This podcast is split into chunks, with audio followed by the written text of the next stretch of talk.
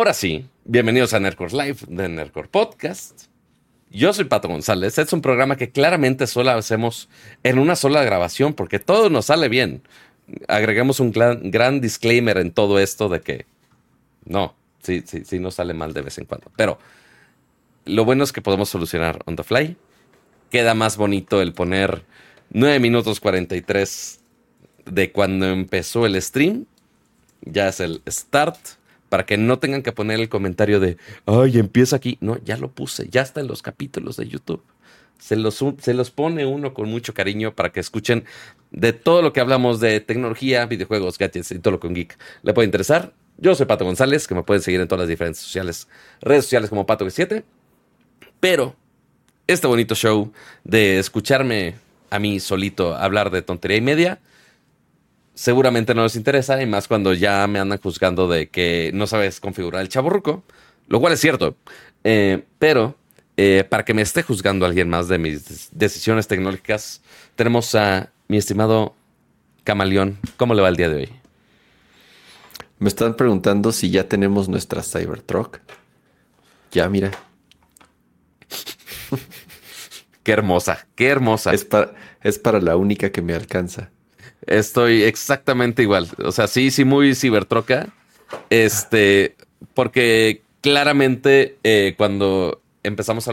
Ahorita hablamos un poco de la cibertroca. Tampoco es que somos los más motorheads de la vida y tampoco anunciaron tanta cosa nueva realmente.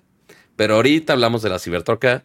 Eh, Akira en su momento estaba necio yo voy a comprarme una cibertroca. Y es como, güey, ¿por qué? Eh, desde entonces lo juzgábamos. Porque un ciber, un cyber ranchero, acuérdate. El cyber ranchero, por supuesto. E, es, ese, esos quotes del cyber ranchero son épicos. Este, pero sí, ven, de, cierta manera, qué bueno que no, no llegó Akira a ser ciber ranchero porque, Dios mío, este, que esté manejando en esa troca, no lo sé. Em, pero bueno. Kama, ¿cómo estás? Aparte de con su cibertroca más barata. Estoy muy contento de estar aquí en nuestro penúltimo show del año.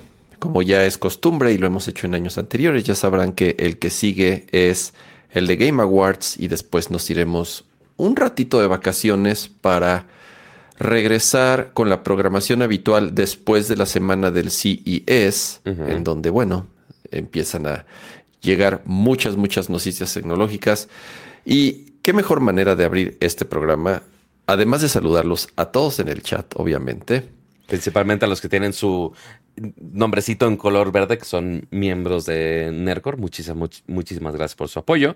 Pero. Así es, como Gerardo Hernández, que eh, uno de los eh, que más apoyan el, podcast, es, la verdad. Y ahorita se rifó con un súper, súper, súper chat. Muchísimas gracias, Gerardo. Cyber Nerdcore, es correcto. Cyber Nerdcore. Fue Cyber Monday esta semana. Cyber. ¿Qué, qué chafa es el término cyber? Pues se, puso de moda en, ya sabes, en, los 90, no, sé. ¿Te acuerdas cuando estaba este programa? Cyber. En la tele había un programa muy bueno. Cybernet por supuesto que yo lo veía chiquito y era como de, oh, no mames, quiero todo. Esa, era mi conexión con la tecnología, porque claramente no podía estar surfeando en el Internet tan ampliamente como, como hoy en día, ¿verdad? Eh, no teníamos chat GPT ni Google ni, esas cosas bonitas para tener este, información tan a la mano y mucho menos de tecnología. Pero muchas gracias, Gerardo. Mario dice que todavía lo pasan el programa en YouTube. Ah, ah, bueno, YouTube está todas las cosas de años atrás. O sea, puedes encontrar anuncios de los ochentas. Y mira, y es Alejandra Vicencio, la voz, que ella, ella hacía la voz, bueno, hacía el doblaje mm, para la versión latina. Ella era quien, quien, quien doblaba el, el, programa en nuestro idioma. No sabía, no tenía idea. Lo voy a. Dice, son nuevos con la voz original. ¡Wow! ¡Qué cool! Los si nos pueden eh, tuitear o threadear el, link, estaría cool para ahorita buscarlo.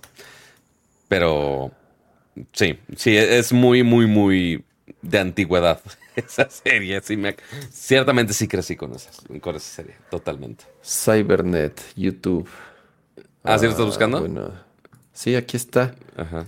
A ver. Temporada 1, episodio 0. Aquí lo estoy viendo. Eh, Cybernetic. ¿Sí serán los mismos? Ah, sí, creo que sí. Hace un año. Ah, sí, pero a ver, Resumen de la va. década. Ajá. el programa, si no me equivoco, era británico. Ajá. Y no sé si era de la BBC o algo así. Es este, ¿no? Así es.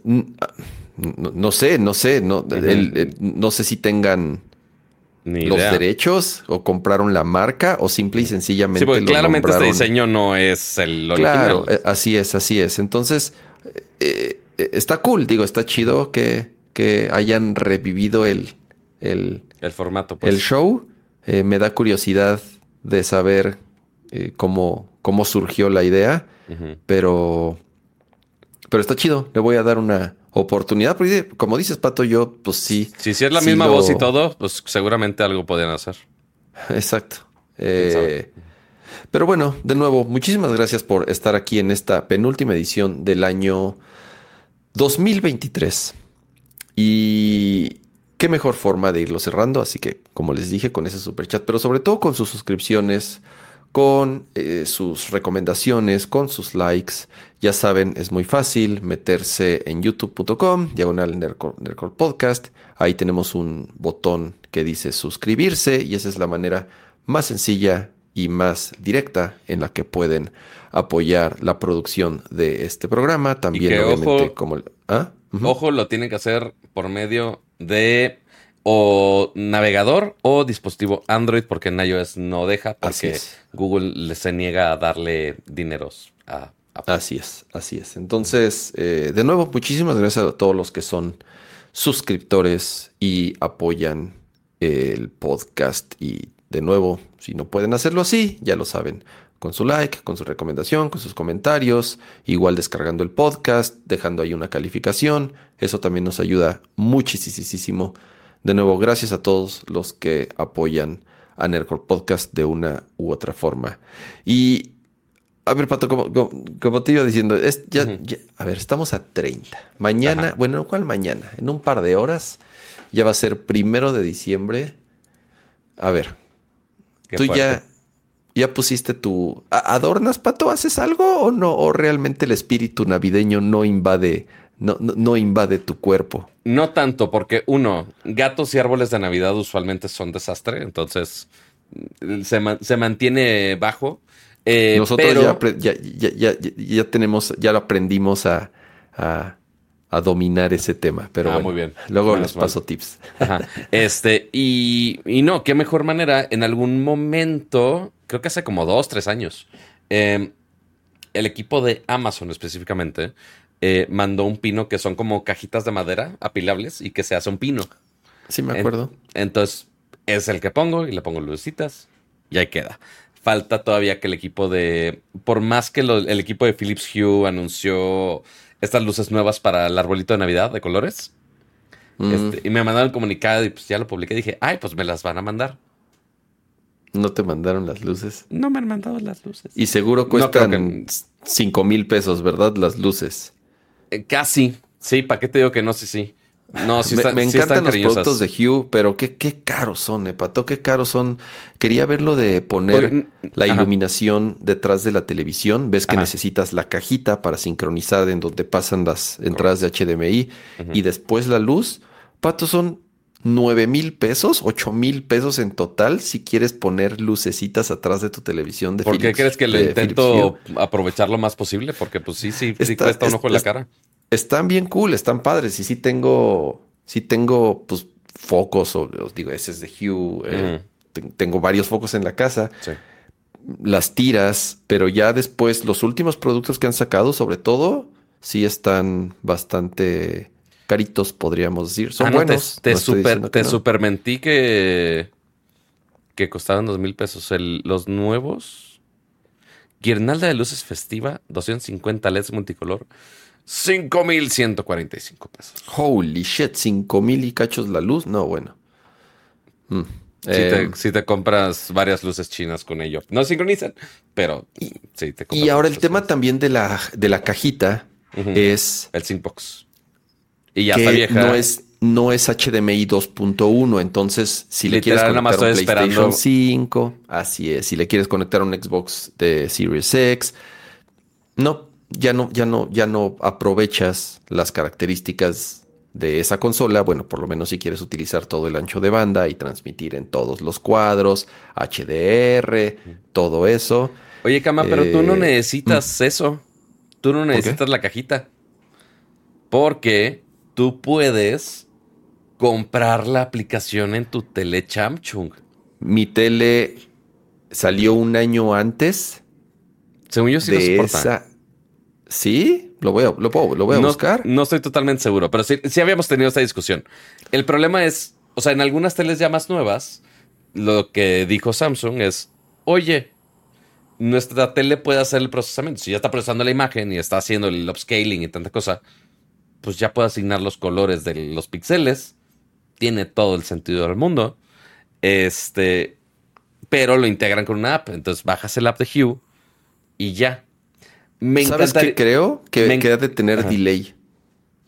Quién sabe, ¿eh? No, la verdad no lo he probado personalmente. Fuera de CES, que funcionaba bien. Este, no, no me di latencias, pero funcionaba decente. Eh, el problema es que no es tan fácil como instalarlo. Tienes que comprarla. Y el problema es que, como, como no están vendiendo la cajita, dicen, ay, pues vamos a venderte el app en 150 dólares. ¿Eso cuesta la aplicación 150 dólares? No estoy 100% seguro si 150 o 120, pero sí, una, una cantidad de brutal. Pero igual es un chingo, están locos. Correcto, para un software feature. Este, sí, estoy totalmente de acuerdo con eso. Desde el inicio fue de, oigan, como que cuesta mucho, ¿no?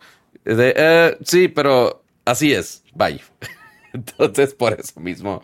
Eh, y creo que en algún momento eh, le pregunté a la gente de Samsung, porque, ah, pues ya vieron que hice un video de lo de las teles. y les dije, oigan, de casualidad no tienen así un código, algo para, para probar de Samsung. Ay, no deja ver, nunca pasó. Y después la gente de Samsung me preguntó de, oye, ¿qué checaste del app? Yo de, pues funciona así. Ah, sí, es que estamos viendo con la gente de Hue, pero pues sí, que es un rollo y tanta cosa. Entonces, como que ni ellos saben cómo conseguir este que funcione sin que les ellos la quieren comprar, claro, ni ellos la quieren comprar porque son 150, ni ellos que trabajan ahí hasta dicen, oh, eso es mucho dinero, mejor no. Exactamente. Pero ahí sí tienen los 120 Hz, que esa es la gran ventaja ahí.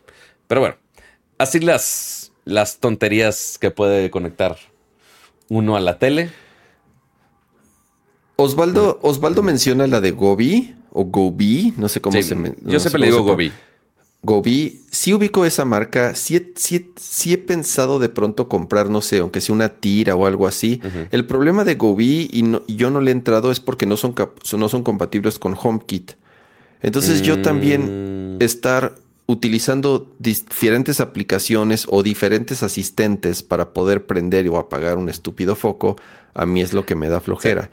Y el de la tele en particular, lo que no me gusta es que ese funciona poniendo una cámara arriba de la televisión para que esté capturando la imagen y al mismo tiempo lo procese para que las luces lo, lo, lo reflejen. Y no, o sea, como que no me late la idea de tener esa cosa ahí todo el tiempo. Sí, porque eh, lo, como funcionan los de ellos, que hay, muchas marcas chinas que ya lo replicaron, ¿eh? Este, obviamente hay calidades a calidades. Este, así vecinos que, ay, me, me lo compré. Yo de, ay, bueno, está abierta, te ayudo a instalarlo. No lo haga, compa, no lo haga. Este, pero sí, justo aquí, quítate menú. Aquí arribita tienen una camarita que esa básicamente es una cámara gran angular y más o menos detecta cómo está la tele y ya intenta copiar los colores. Era una tira LED, que la tira LED, pues sí, es básicamente la misma cosa. Eh, cada una con cámaras de mejores calidades, con mejor representación de colores, eh, latencias y demás. En general, sí las hemos usado. La usamos en nosotros en algún momento, las Gobi sí las mandaron. Este, Y funcionan bien. Nada más es justamente el inconveniente de ahora tienes una cámara ahí puesta en tu, en tu tele. Pero igual es comunicación local, no es como que estás streameando al, al, internet ni nada, temas de privacidad, es más literal, es solo replicar colores para, para tus focos y ya. Entonces no está tan peor. Y Carlos me dice, deberías de usar Homebridge para integrar cosas incompatibles. Sí, sí he pensado, a ver, Em, he visto Homebridge, he visto ya soluciones que venden listas para que nada más las conectes a tu red y todos esos y todas esas eh, to- todos esos dispositivos que no tienen necesariamente HomeKit funcionen dentro de HomeKit, pero no lo he hecho. Número uno, me da un poco de flojera comprar una Raspberry Pi, instalarle esas cosas, Muy manual configurarlas. Venden unas cajitas que ya son listas para enchufar, pero Ya. están un poco caras, creo que cuesta como 200 dólares. Tengo yo uno, uso, uso yo una cosa, creo que alguna vez lo recomendé aquí en Nerdcore, se llama... Ay, güey, ¿cómo se llama esta cajita? Tengo una cajita que hace algo similar, pero solamente sirve... ¿Eh? Alguien de tus amigos seguramente tiene esas mil y un cajas. Sí, no, pero ajá, el, el- Pancho tiene, creo que Homebridge. Pancho, ¿estás ahí? ¿Puedes poner cuál es el que usas en tu casa? Así de en- ente del- de la sobreconexión de la casa. ¿Nos puedes iluminar en ese, en ese tema específicamente? Pero sí, hay muchos ecos- ecosistemas de luces, cada uno con diferentes ventajas y desventajas. Hue es el que está más conectado a más cosas usualmente, este, que tiene mayor compatibilidad. Este, está desde el software de la compu, que tiene su bridge manual, que se conecta a Alejandra, que se conecta a la Cirila, que se conecta a- al Google, todo, absolutamente a todo. Y pues sí, hay algunos que ya medio intentan agregarse de cierta manera, pero no de una manera tan, tan íntegra y fácil como, como lo hace Hue, lamentablemente. Y pues sí, esa integración cuesta. Así es. Yo compré uno, una cajita que se llama Starlink. Ujú. Y eh, lo cool de Starlink es que seguramente adentro es un Raspberry Pi ahí, o, o una especie de Raspberry Pi. Eh, lo cool de ese es que lo conectas a la red y se acabó. Mis cámaras de Nest funcionan a Este. través de HomeKit. Así es. Yo puedo abrir la aplicación de HomeKit y pueden, ah, a ver si, si lo abro aquí, no sé si se vea. Déjenme ver. ver. Le voy a bajar aquí un poco de brillo. Así es. Eh, entonces yo abro HomeKit y, y como pueden ver, se ven mis cámaras. Y son cámaras de Nest. Y Ajá. funciona muy bien. Es como si fuesen cámaras nativas de HomeKit. Incluso puedo ver, o sea, puedo mandar audio, puedo escuchar el sonido. Ah, porque esas no son de, no son de, de- no funciona con HomeKit. No, Nest no Ah. funciona con HomeKit. Nest solamente funciona con el app de Google. Makes sense. Y esta cajita, como pueden ver ahí en el diagrama, funciona con todo lo de Nest. Los termostatos, las cámaras, los timbres, pero solo lo de Nest. Ok. Funciona súper bien. Es una maravilla. Se los recomiendo muchísimo. Ya se los había recomendado en Nerdcore, sí. Pero solamente funciona para, para Nest. Si tienen solo dispositivos de Nest y los quieren utilizar en el app de Home de iOS, funciona perfectamente bien. Pero sí, entiendo que hay otros mucho más complejos o que puedes hacer automatizaciones mucho más complejas si tienes un Raspberry Pi, si tú le instalas eh, Homebridge o esa madre, se me olvidó cómo se... Hay, hay dos o tres, hay- bueno, no, hay, hay más, hay varias aplicaciones que lo hacen y están buenas. El, el tema es que sí requiere tiempo ahí de estar configurando y bla, bla, bla. Y a mí ya medio me da huevo hacer eso. Entonces, a mí lo que me gusta es algo que conectes y funciona. Y esta cajita, así es. Mira, la conectas nada más ahí a la red, te logueas vía web, le pones tu cuenta y las enlaza. Y funcionan los termostatos, eh, las cam, te digo, funcionan súper bien. Eh, Homebrew, no, no, Homebrew es otro tema. No, se llama HomeKit, Brewkit, no me acuerdo cómo se llama. Por aquí lo pusieron en el chat. Eh, da, da, da, da, Alguna de las tantas. No sé, por ahí está. Pero no. Así, así las Eh, soluciones de casa para hacerlas más inteligentes para Navidad, básicamente. Así es. Nada Es- más para es- decir, pon es luces de. Navidad y ya. Así es, así es. Es fin de año. Viene, como dicen por ahí, viene el aguinaldo. Es, es época de, De, gastar en saber qué van a hacer. Así Pero es, sí, es siempre, época siempre es época para gastar en focos para mí. ¿De, de qué? Siempre es época para gastar en focos. Todo mal. Es época para gastar. Es, ah, es- yo ya, conforme uno va creciendo, pato, así, conforme uno va creciendo y la familia va creciendo, a mí ya a mí la Navidad pasó de ser una época que me encantaba a una época que me, que, me empieza a estresar. Claro. Me estresa, me estresa mucho, ¿sabes por qué? Por los compromisos sociales y familiares. Y cuando ya convives con dos familias. Claro. E, entonces, eh, empiezan como, y, en el chat, no sé, los que están casados, me gustaría saber cómo le hacen. Nosotros aplicamos la clásica de un año, Navidad con tu familia y Año Nuevo con mi familia. Y al año que entra, ah, switchamos. Pero bueno, es, que tu familia, tu familia es chica. Ahora, imagínate, por ejemplo, eh, familias como, por ejemplo, eh, el caso de mi mamá, que son 11 hermanos, este, y de mi cuñada, son como 5 o 6. O sea, en Monterrey tienen números estúpidos de familias. Este, yo creo no tenían suficiente tele y lo único que tenían eran multimedios, entonces necesitaban algo más en que entretenerse. Em, se ocupaban de otras maneras, por así ponerlo. Em, pero pues sí, es difícil que absolutamente todos de esos 11 coincidan, porque seguramente hacen ese esquema de ah, oye, con la familia A una vez y la familia B otra vez, y pues no es como que coinciden todos. Entonces es un, siempre es un desmadre. Que bendito sea el yo salir con una persona que también eh, no convive tanto con su familia, con familia disfuncional, y entonces los dos quietecitos, eh, nada más tenemos que comprarle regalos de Navidad a los gatos y cool. Todos chidos. Y gastamos en Pokémones. Entonces, eso, eso es el combo ideal. Double income, eh, double, Pokémon. No kids, double Pokémon content. Así es. Sí, no, yo ya son de esas cosas de, te digo, conforme uno va creciendo, se va volviendo más, se va amargando. Ajá. Y a mí ya, a mí ya me, me, me estresa y me, y me, me, me, da mucha ansiedad esta fecha. Y como le digo a mi esposa, de por sí no soy una persona socialmente muy este, abierta o muy activa, no sé cómo llamarle.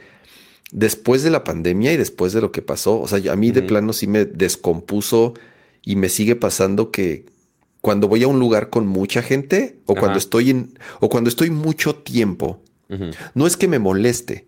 Al contrario, o sea, no, no, no me molesta mi familia, no me molesta, o sea, me llevo bien con todos. Pero eh, creo que mi tema es el tiempo. O sea, ya después de dar dos, tres, estar de, no sé, dos, tres, cuatro, cinco, seis horas en el mismo lugar con las mismas personas, a mí ya me... me, me Te da la ansiedad. Sí, sí, sí, a mí, sí, eh, ya, ya, es, ya es onda de, de, de, señor que se empieza a amargar, obviamente. La batería social, exactamente, Ari, así como lo dices, mi batería social de por sí no era muy, este, no era una batería muy grande ya está muy desgastada. Así como las baterías se desgastan, las en la vida real se desgastan de tanto recargarlas. Mi batería social ya ahorita tiene, está como al 50% de vida de lo que aguantaba antes. Entonces, ese, ese es mi tema, ya estar tanto tiempo en un lugar con, con, tanta gente o con las mismas personas me, me, me agobia. Y me agobian también te digo, la planeación y en dónde va a ser y en casa de quién y qué hay que llevar y qué hay que comprar y a qué hora hay que llegar y a qué hora hay que salir y entonces hay que llevar a los ¿Qué necesitas preparar para la cena? Y hay que, exactamente, y entonces a qué hora nos salimos porque ya es tarde y los niños y da, no, a mí ya, ya, a mí ya en vez de ser una época que diga, y me encanta la Navidad, o sea, siempre me ha gustado la Navidad, es mi época favorita del año. Y como le digo a mi esposa, sería, la, sería las mejores navidades del mundo si solamente fuéramos nosotros, con los niños, yéndonos de viaje, o, o sea, como que... La Navidad que, decir, que viviste en pandemia alguna vez. Sí, claro, o sea, familia, sí, los amo, los adoro, los voy así un ratito, feliz Navidad, ahí está su regalo, bla, bla, bla, abrazo, ahí se ven. Y entonces nosotros ya podernos desconectar y hacer lo que queramos sin depender de los planes de la familia que hay que cumplir por los eso eso a mí es en lo, a lo que a lo que lo que me agobia un poco. Eh, sí necesito, como dicen aquí en el chat, necesito buscar un, filtro de, de, Ramsa de Grinch. Este quedaría muy bien. Este y Y, yo no sé cómo le hace Gerardo Hernández porque dice, de mi familia, papá son nueve y de mi mamá son doce. Y como quiera, alcanza para los regalos de allá y para los superchats de acá. Si Gerardo Hernández puede con esa familia numerosa, yo no sé qué, está evitando a ustedes, pero mira, esto, eh, justamente esta semana está pasando el, eh, el evento de Amazon, el AWS Reinvent.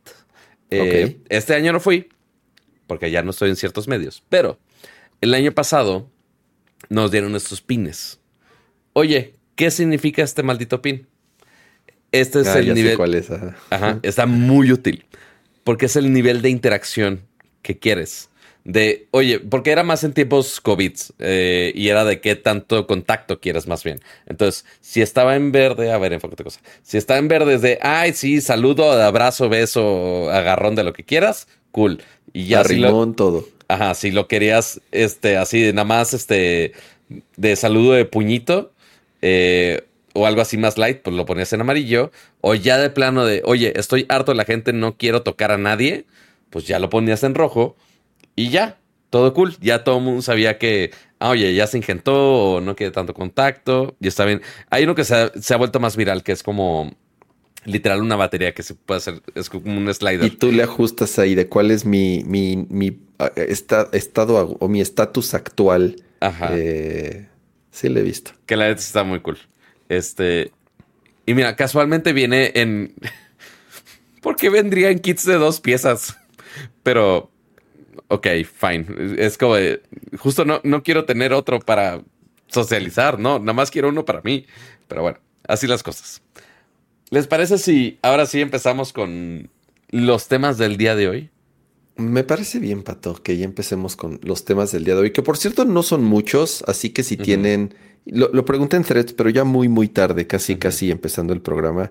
Si tienen, si tienen alguna pregunta, si tienen ahí algún tema del que quieran que hablemos, si, si, quieren comprar algo para Navidad y no saben y les gustaría que les diéramos algún tip o alguna recomendación, ustedes ahí échenle en el chat y ahorita vemos.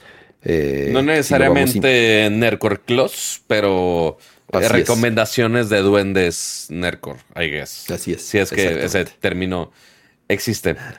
Pero a ver, Ramsa. Charles dice los, análisis, Pato, mis análisis. Me preguntan, me sigue desde el show pasado, me ah, preguntan cómo me fue con mis análisis. Ya, con mis análisis ya fui, ya me sacaron, me sacaron sangre, me hicieron los ultrasonidos que me tenían que hacer, ya me los entregaron. Y creo que todo bien, al parecer todo bien. Justo mañana viernes tengo ya una cita con un especialista a quien le voy a llevar todo esto, pero por mientras se lo mandé a, mi primo que es cirujano y los vio y me dijo, ah, se ve todo bien, güey, tú tranquilo. Y entonces, de todas formas, mañana voy a ir a ver a un, un, especialista y pues ya nada, pues ya va a ser de esas cosas que me voy a tener que estar haciendo. Eh, Cada vez en cuando de vez en cuando. Si es una, dos veces al año, pues nada más para, para tratar de, bueno, para obviamente para prevenir, que eso es, esa es, la palabra. Para más, vale, más vale prevenirse es la frase específicamente hablando. Eh, pero sí. Eh, pero, a ver, las recomendaciones de, de compra más hacia el final, ¿no? Sí, yo tengo aquí una lista, yo tengo una lista, más que de recomendaciones de compra, tengo una lista de cuando, si compras una Mac nueva, si compras un iPhone nuevo, mm, ¿qué, es lo primero que hay que hacer? ¿Qué es lo primero que, yo personalmente, qué es lo primero que instalo? ¿Qué es lo primero que hago? Eh, igual como los servicios que he utilizado este año, los gadgets que más he disfrutado este año. Eso es, eso es por ahí un tema eh, de los que si da tiempo en el nopalito, ahí conforme veamos, eh, vamos a ver de qué vamos platicando. Muchísimas gracias Arturo por ese super chat y dice, hablen del drama de, que, de Cassetify. ¿Me creerás que no sé bien qué pasó? Entiendo que Cassette... Ahí te va. O sea, yo entiendo que hubo una demanda a Cassetify porque se fusilaron es unos... pero sí. Bueno, Caseyfy. Porque es, Case. Caseyfy, así es. Se fusilaron los diseños de D-Brand, que es otra compañía que también hace skins y fundas y Ah, bueno, a mí no me gustan esas cosas. A mí no me gusta ponerle skins a las a los gadgets que son como viniles, son como viniles, ¿no, Pato? Son como como viniles impresos Ajá. con texturas así bien ñeras como de fibra de carbono y cosas así, ¿verdad? A mí no me se- no, no hay Qué cosa bueno, que, más qué bueno que no has visto mi cámara. que, que, las te- que la textura de fibra de carbono es así como de como de coche tuneado de pericuapa. Ya ves que les ponen el vinil de fibra de carbono. Así se me hacen esas ondas. Perdón si estoy Pero deja- equivocado pero o, si déjanos no- o si ser. los Déjanos ser. a mí a mí no me gusta pegarle viniles. Es más, no le pongo ni stickers a las cosas. Eh, Eh, aquí es donde debería entrar, a ver si, digo, dudo que está aquí, pero eh, nuestro queridísimo Vixelo, amigo mío que se dedica a grabar video profesional, este, con cámaras de cine, pero a esas cámaras de cine les pone esos skins. Y no, no cualquier skin, así de, ah, fibra de carbono para que sea negro, discreto en grabación. No, le pone skins dorado, buchón, eh, que se vea de narcotráfico a, a kilómetros de distancia. Yo no entiendo por qué, pero así lo hace. una vez. Justo por el tema de las cámaras, alguna vez le pregunté a un amigo, le dije, ¿por qué le hiciste eso a tu cámara? La arruinaste. Y me dio una razón bastante legítima. Me dijo, ¿sabes qué? Así no me la roban. O sea, Oh. así la ven en la calle, porque anda en la calle todo el tiempo. Ajá. Así la, así la ven. eh, y, y tiene, o sea, como tiene así todo esto, no se ve bien que es una cámara profesional que cuesta 50, 60, 70 mil, 100 mil pesos, lo que sea. Y ya no llama tanto la atención. Por este, por- por- y dije, ok, digo, no sé si, fe- si sea la razón por la cual Vixel lo, lo hace también con sus cámaras. No sé si grabe mucho en la calle. Ah, ok, ya dijiste que no. No, Eh, totalmente no. Pero bueno, esa fue la razón que me dieron alguna vez con las cámaras y ah, me hizo, me hizo hasta, es- hasta eso un poco de, un poco de sentido. Ajá, pero, pero- mira, de manera muy resumida, ¿qué pasó con D-Brand? Porque eso pasó la, se- la semana pasada. Eh, D-Brand, como dices, se dedica a hacer fundas de todo tipo, sabor y color. eh, desde viniles hasta hace fundas este, sólidas para que tú lo puedas poner en tu teléfono. Y a esas fundas les puedes pon- poner el vinil aparte y los puedes estar cambiando. Eh, algunos lo usan para proteger los equipos, algunos lo usan nada más para cambiar de estilo y funciona. Pero el detalle aquí es que tienen una colección de, de cases que son eh, de cómo se ve los gadgets por dentro. Así como a Ujú. Ramsa le gustan estos gadgets que son transparentes y puedes ver todo lo que está dentro, pero pues con los gadgets actuales no se puede. Entonces, pues le pones un sticker que sí se vea por dentro. Entonces, Y se ve como el, como, es como un, como si fuese translúcido y se ven los componentes del teléfono, la batería, los- el CPU, la cámara, todo eso. Exactamente. El coil de la carga inalámbrica, todo eso se ve. Eh, y justamente, ¿quién mejor que Jerry Rigs Everything, eh, youtuber de millones y millones de seguidores, eh, que se dedica a abrir teléfonos? eh, y es una colaboración con ellos, de ambos, de D-Brand y ese güey. Resulta y resalta que se dieron cuenta que ellos más bien publicaban los diseños y Casetify vilmente los copiaba. Porque uno pensaría de, oye, pero Deepbrand nada más está escaneando los teléfonos eh, ya abiertos y ya eso lo hace una funda. No, No, pero según yo no es una foto, según yo es una ilustración, ¿no? Que simula. sí, ¿Sí no. es una foto? Empieza con un scan, lo ponen vilmente en un escáner, este, lo escanean y ya de ahí limpian muchas cosas para que se y, vea más tra- y bonito. retrasan algunas cosas y ya. retrasan algunas cosas. eh, por ejemplo, esto de la batería, no ponen este ribbon cables azules y le agregan algunos este, easter eggs también en el diseño. Ahí es donde se dieron cuenta que estaba la copia, claramente. Por ejemplo, Mm. esta frase que la usa este Jerry Rigs Everything en sus videos, glass is glass and glass breaks. Vidrio es vidrio y el vidrio se rompe. Sí. Claramente eso no viene dentro de un teléfono. No. Claramente no. Pero foto 2, la de Casetify, ahí está. Ah, no, sí, sí es, Es como de, ah, completamente robado. O sea, no, sea- no es una casualidad. Sí, sí, literalmente tomaron el mismo eh, el producto Y se ve lo- menos calidad. Tú dices, Así oye, es pero está como escaneado. No, ni siquiera está escaneado. Se lo robaron de las fotos del, de venta, o sea, del site de, de D-Brand, vilmente copy-paste. Qué brutos. Ajá. Después, así, aquí ya incluyeron en esta thread de, de Twitter ya todas las, las diferentes easter eggs que ponen que aparentemente esos dígitos de, lanzamiento de fundación de D-Brand, que es 111111, lo tienen escondido en varios lados. Y que también eso lo robaron. Ajá, lo pusieron encima. El subscribe, que es muy de YouTube. Eh, eso, o sea, varias, varias cosas numéricas. El robots. chip. Eh, lo que no me he dado cuenta, el, la referencia, el Twitter de ayuda de D-Brand es arroba robot literal es arroba robot. ¿Cómo funcionan ese handle? No tengo idea, pero qué cabrones. Eh, los envidio mucho. Este, y sí, también aparece en su diseño. Este, como triangulito así del ojo que todo lo ve, también está de nuevo. Illuminati, ajá. Este. Ah, creo que esto también con Linus tiene que ver ese simbolito. Eh, igual, 1111 lo de Watora, ningún teléfono tiene 1111 de Watora. Este, otra vez lo del Ah, no, esto ya, ya acabó. Este... No, no, a ver, no hay dudas, no, no hay ninguna duda. Tienen, los tienen agarrados de toda. Y así que tú digas. los van a demandar. Sí, porque así que tú digas, ¿la empresa genera dos pesos? Claro que no, genera millones y millones y millones. Y así que tú digas, las fundas son baratas, tampoco. Después, o sea, empezó el drama y ya con eso ya estaban súper ensartados. No, Carlos Bazán, ahorita no te quiero ver a ti, Dibrant. Eh, Después salió. Ah, porque también lanzaron en estos días esta colección que es como eh, con rayos X de los distintos gadgets. Eh, entonces ahí está tu Pixel transparente, ahí está tu Steam Deck transparente, etc, etc.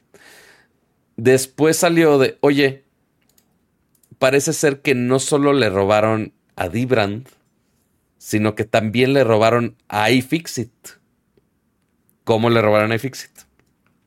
Los de Casetify tienen igual estas fundas parecidas como de rayos X. La de eh, los de Dbrand sí hicieron colaboración con iFixit. Eso sí es así, partnership bien. Ok. Los de Casetify vilmente agarraron las fotos de los teardowns de iFixit y dijeron, ay, vamos a ponerlo como funda y vamos a venderlo. Entonces, eh, ah, porque ellos sacaron el producto antes que D-Brand. Entonces dijo D-Brand, pues a nosotros nos copiaron porque ellos, ellos sí salieron primero en esto. Pero también lo bajaron del sitio. ¿Por qué? Y ya después ves la foto del teardown de iFixit y literalmente nada más está volteada. Nada más la flipearon y ya. Y de un teléfono que nada que ver, aparte.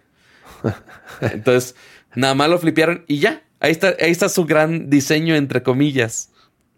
Entonces sí fue una oh. super mega. Dale, dale. ¿Y ¿Ya declaró algo? Eh, eh ¿Castify? Con memes aquí. Castify puso una cosa súper estúpida. Este, a ver, a ver, aquí está. Porque aparte los güeyes de redes sociales de D-Brand, no mames, lo hacen increíble. Este, así, Castify puso esto. Eh, Castify siempre ha estado eh, apoyando la originalidad este, y estamos orgullosos de eso. Estamos investigando eh, esta alegación de copyright contra nosotros. Eh, inmediatamente removimos los diseños de nuestras plataformas ah, y estamos investigando un ataque de DOS que tuvimos. Ya, ya son víctimas también. Ajá, por supuesto.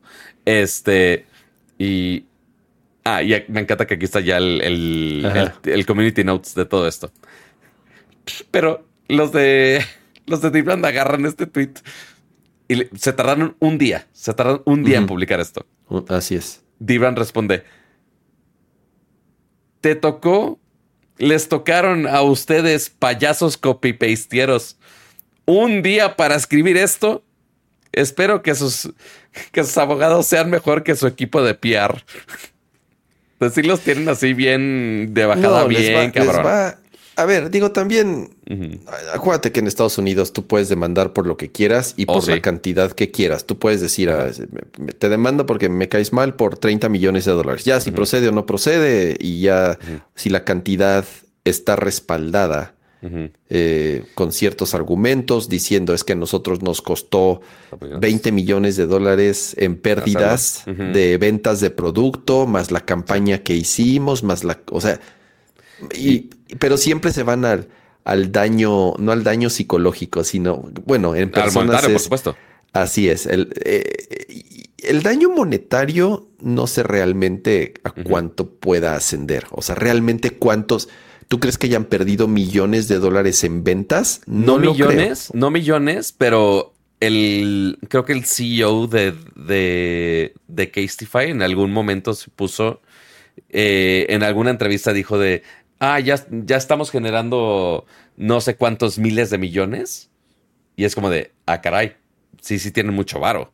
O sea, sí podrían pegarles duro eh, de muchas maneras. Si, si quieren ver así los descaros de las copias, eh, Jerry puso un video en su canal, este, así haciendo el paso a paso de, mira, para esta funda agarraron este pedazo, este pedazo y simplemente lo traspasaron. Este, y también dan un como un behind the scenes de cómo hacen ellos las, los diseños para cada uno de sus, em, de sus skins y que hacen muy buena chamba. Pero sí está súper detallado y realmente eh, sí está muy cagado el cómo está pasando todo esto. Falta ver cuánto tarda en que hagan toda esta demanda, pero estuvo interesante. Y, hace mucho ruido por el hecho que también hay un youtuber involucrado que tiene muchos seguidores. O sea, sí parte por la marca que sí es reconocida. Y aparte este güey que pues sí tiene también niños. Tiene 846 mil followers aquí.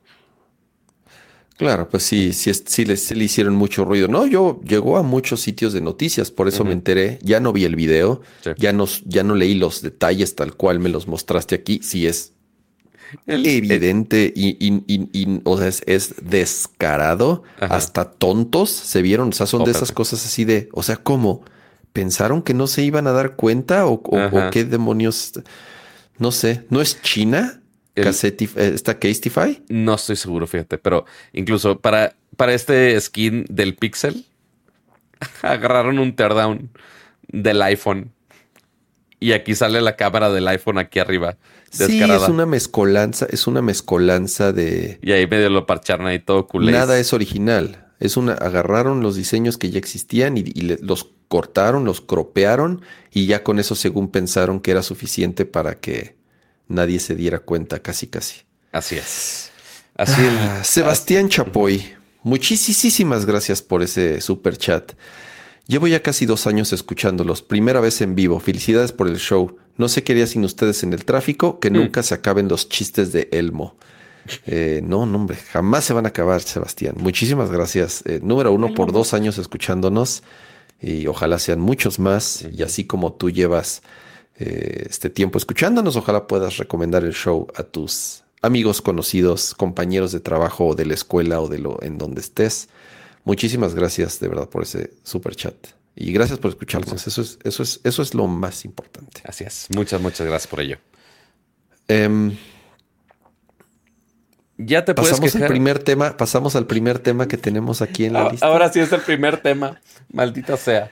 Este, ya por fin tus threads, cama, van a poder cruzar al otro lado del charco, al menos hacia el lado derecho del charco, porque Así es.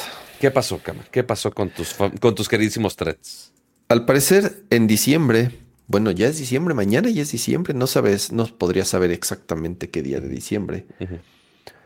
Ya se va a lanzar threads en Europa, en la Unión Europea. Como sabrán, el servicio no fue lanzado allá debido a que las leyes son mucho más estrictas en temas de privacidad, en temas de venta de la información de los usuarios, en temas de compartir esa data entre aplicaciones o entre servicios de la misma compañía, que es algo que hace Meta todo el tiempo. La data de Facebook la comparte con la data de Instagram, de Threads, de WhatsApp, obviamente de todas las aplicaciones que ellos tienen, pues para tener un perfil mucho más preciso y detallado de sus usuarios. ¿Y qué hacen con eso? Pues bueno, venden la información a sus anunciantes para que los anuncios que te ponen en las diferentes plataformas sean mucho más exactos y realmente tengan sentido, lo cual puede ser algo bueno o malo, dependiendo de cómo lo veas. Es, entre comillas, bueno, porque te muestran cosas que en teoría... Personalizadas a ti. Personalizadas que te tendrían que interesar. Y te digo la verdad, o sea, lo hacen muy bien. En Instagram, a, mí me, a mí me spamean con cosas que saben perfectamente qué es lo que me gustan, saben perfectamente que lo voy a consumir. ¿saben? O sea, yo he comprado varias cosas que me salen en Instagram, he ido a muchos restaurantes que no conocía que me salen anuncios en Instagram. Y de nuevo, sí, es muy creepy y es muy invasivo y no es nada bueno. Obviamente no estoy diciendo que está chido, pero por otro lado es tan eficiente y tan efectivo que por eso pensamos que nuestros teléfonos nos están escuchando con los micrófonos, porque es. tan exacta y precisa esa publicidad que hasta asusta, porque uno dice, no, es que ¿por qué me están mostrando cosas que soñé casi, casi? Ahorita les van a aparecer anuncios de focos inteligentes. Así es, así es. Entonces, de cibertrocas. si, si, estás así, este, eh, diciendo anuncios de café, comida, restaurante. Medio que al final del día es de lo que me sale. Me encanta que nada más está diciendo así de, ah, productos de mi wishlist que pueden ir agregando. Así es. Este, pero mira, ¿qué, mejor productos del wishlist eh, que la renovación de 30 meses ya de la membresía Max de Gerardo Muchísimas, muchísimas gracias. Que, y su mensaje es muy importante porque dice, dejen su like. Y sí, dejen su like. Y José Luis Sánchez también renovó su membresía. Ya 31 meses. Me encanta que nada más así salió de, ah, yo tengo un mes más, perro. Y dice, buenas noches. Likes para el mejor podcast de tecnología. Muchas gracias. Y Muchísimas gracias a Gerardo y a José Luis por ser miembros ya 30 y 31 meses. Saludos a Ulises que anda por ahí. Eh, Ulises Arbizu. Vayan a escuchar su y a ver su podcast. Se llama UX Rebels. Oh. Alguna vez alguna vez me invitaron, me la pasé muy bien y les hice la recomendación aquí en, en Nerdcore también, pero se los recomiendo mucho si les interesa temas de diseño, obviamente, de, de, el, podcast se llama UX Rebels, búsquenlo en YouTube y en su plataforma de podcast favorita. Muy bien, pero a ver, entonces, ya después de tanto pelea legal con Europa para ver cómo adaptan el producto, porque usualmente la solución no es tanto que se tengan que pelear legalmente, es más bien es qué tanto tienen que recortar del producto original para que sí llegue y funcione. Porque a veces es de, ah, oye, no podemos poner esos anuncios o no podemos usar tal función de videollamadas o no podemos usar eh, tal función de menciones o que salga el timeline algorítmico, eh, porque usualmente analiza justamente algunas cosas de tu información para recomendarte threads relevantes. Eh, ¿Dijeron, Kama, qué limitantes va a tener? Se, centraron en una, y esto lo dicen rumores. Al final no ha habido una ya un anuncio oficial, que dicen podrían hacer estos días.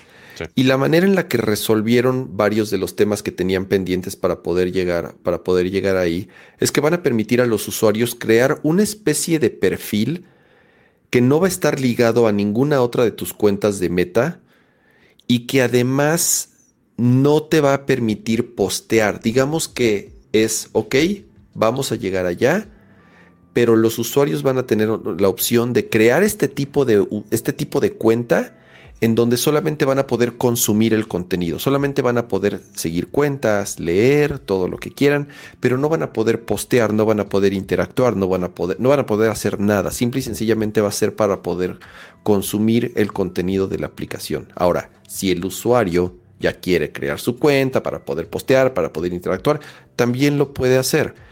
La diferencia es en que tuvieron que ofrecer esos dos caminos para entonces poder cumplir con, las, con los lineamientos que pide la Unión Europea. Sobre todo, te digo, el, tema es con empresas como Google, como Meta, como Apple, o sea, obviamente las grandes compañías eh, acusadas todo el tiempo de, ser monopolios o de, eh, o, de realmente ser hasta cierto punto invasivas en temas de privacidad, la Unión Europea hace un, híjole, no, no, no, no sé si decir un buen trabajo, porque también me he quejado muchas veces de que de pronto meten las manos de más o meten la cuchara de más en cosas que en teoría no deberían de, estar eh, regularizando o, limitando, no sé cómo llamarle también. Pero en este caso, sobre todo en temas de privacidad, me parece bien lo que hace la Unión Europea, a diferencia de lo que hace, se hace en, Estados Unidos, que es, cero, ¿no? ahí, Róbenos todo. así es. sí, o sea, hacen como que cuando les pega en el bolsillo en temas de impuestos, en temas de comercio, en temas de monopolio, ahí sí, entonces, no, a ver, espérate, vamos a hacer algo.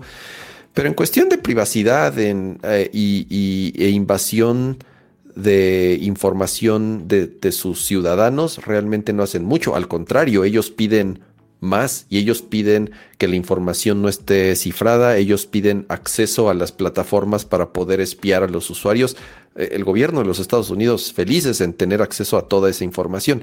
Y en la Unión Europea no. Ahí sí son un poco más, por lo menos en esos temas, eh, eh, más reservados. Por eso no es tan fácil para una empresa como Meta, en donde es completamente lo opuesto, lanzar un producto allá y por eso no habían lanzado. Y esta hasta el momento es la solución con la cual van a llegar allá. Recuerda también que ahorita Threads no está comercializando, o sea, no está no está vendiendo publicidad. Entonces también eso la Unión Europea fue así de, mm, ok, ok, está bien que ahorita pues no estén, obviamente la información la están utilizando por detrás para alimentar sus otras redes sociales. es, complicado y hay demasiadas cosas, no nada más legales, sino también técnicas y tecnológicas de cómo funcionan y cómo se comunican estas plataformas entre sí. Pero va a ser un lanzamiento muy importante para, para Meta, para Threads. Llegan al segundo, pues, obviamente después de Estados Unidos, la Unión Europea pues, es el segundo mercado más importante que tienen en el planeta. Y, ahorita con todo lo que está sucediendo con, con X o con Twitter, como le quieran decir, pues, pues, lo que quieren es, es aprovechar el momentum y ver cómo se están del otro lado eh, peleando con todos y mandando, mandando a go F yourself a todos. Dicen, ok, es, es nuestro momento. Y como dice Yugi Mota, el hype ha muerto Definitivamente el hype no está como los primeros días o las primeras semanas de lanzamiento, en donde sí fue, eh, fue algo nunca antes visto en la historia. O sea, nunca, nunca se había visto que, una, que el lanzamiento de una red social o de una plataforma como esta llegara a los números que llegaron tan rápido en tan poco tiempo, que era imposible mantenerlos. De, nuevo, no, no podemos ni siquiera compararlo con otras cosas porque nunca había pasado algo así. Y lo que ha sucedido es, si ha agarrado un poco más de momento. Yo, honestamente, como se los dije la otra vez, cada vez veo a más usuarios, cada vez sigo a más gente, cada vez me sigue más gente, por lo tanto, cada vez interactúo más con la plataforma, cada vez leo más noticias dentro de Threads, que era algo que Threads pues no era algo muy bueno para eso, enterarte de las cosas como, como lo hacías en Twitter todo el tiempo. Y que el mismo Mosseri decía, queremos hacer conversaciones, este, no tanto noticias. Entonces, hasta ellos mismos dijeron de, ah, vamos a bajarle eh, dos rayitas a la interacción de noticias. Entonces, eso, Así es. por ejemplo, a mí no me servía porque es pero si yo tuiteo las noticias. Este, lo, que ellos dicen es,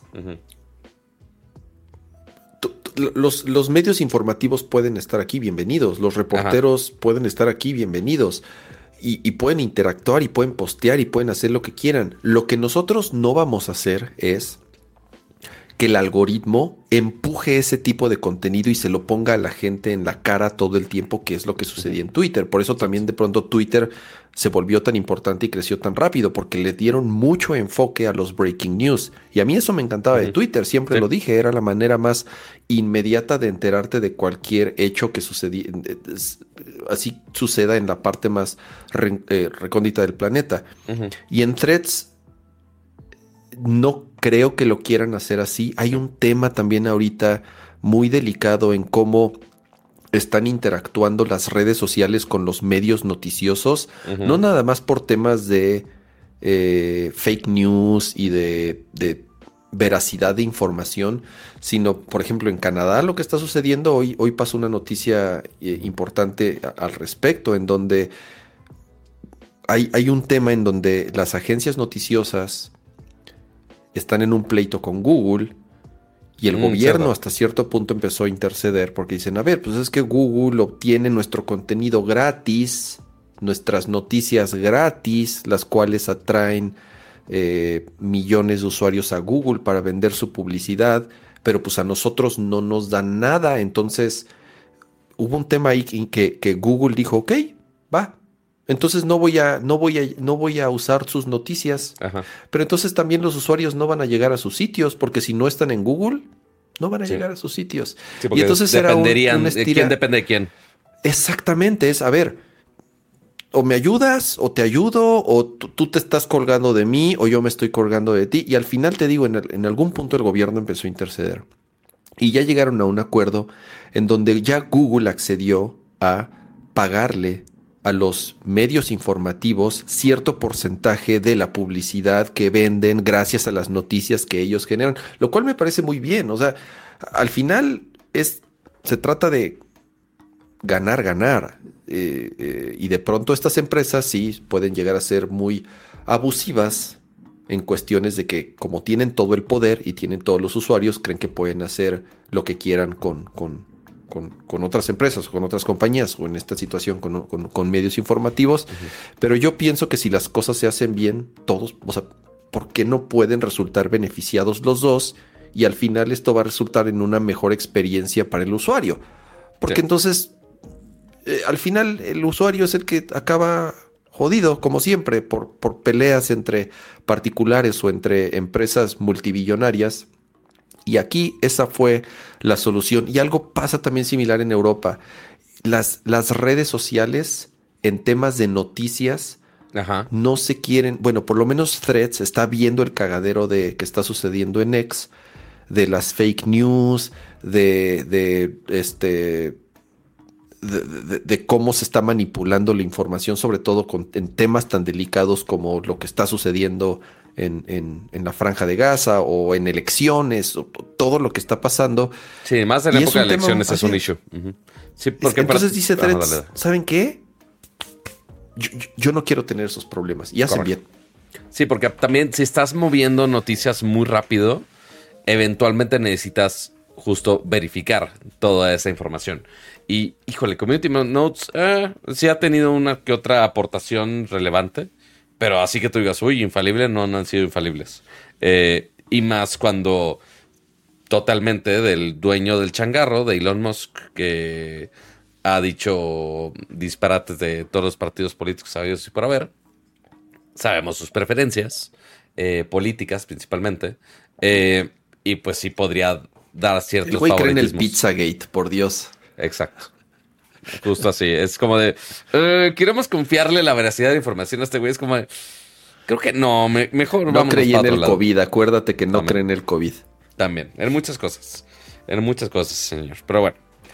Eh, y ya le dijo a los anunciantes de. Ah, pues.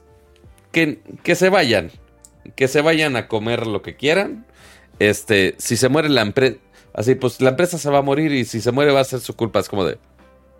Ajá, el chiste es que no depende. Así de se van a sentir mal de que se haya muerto la empresa, de que se fueron. Es como de. Está bien chistoso. Está bien chistoso que el güey los manda la mierda a todos y después se hace la víctima. Así de. Y si la, y si, y si cierra Twitter, pues es su culpa. Porque no, no, nos, no nos dieron su, no nos dieron su dinero. Sí.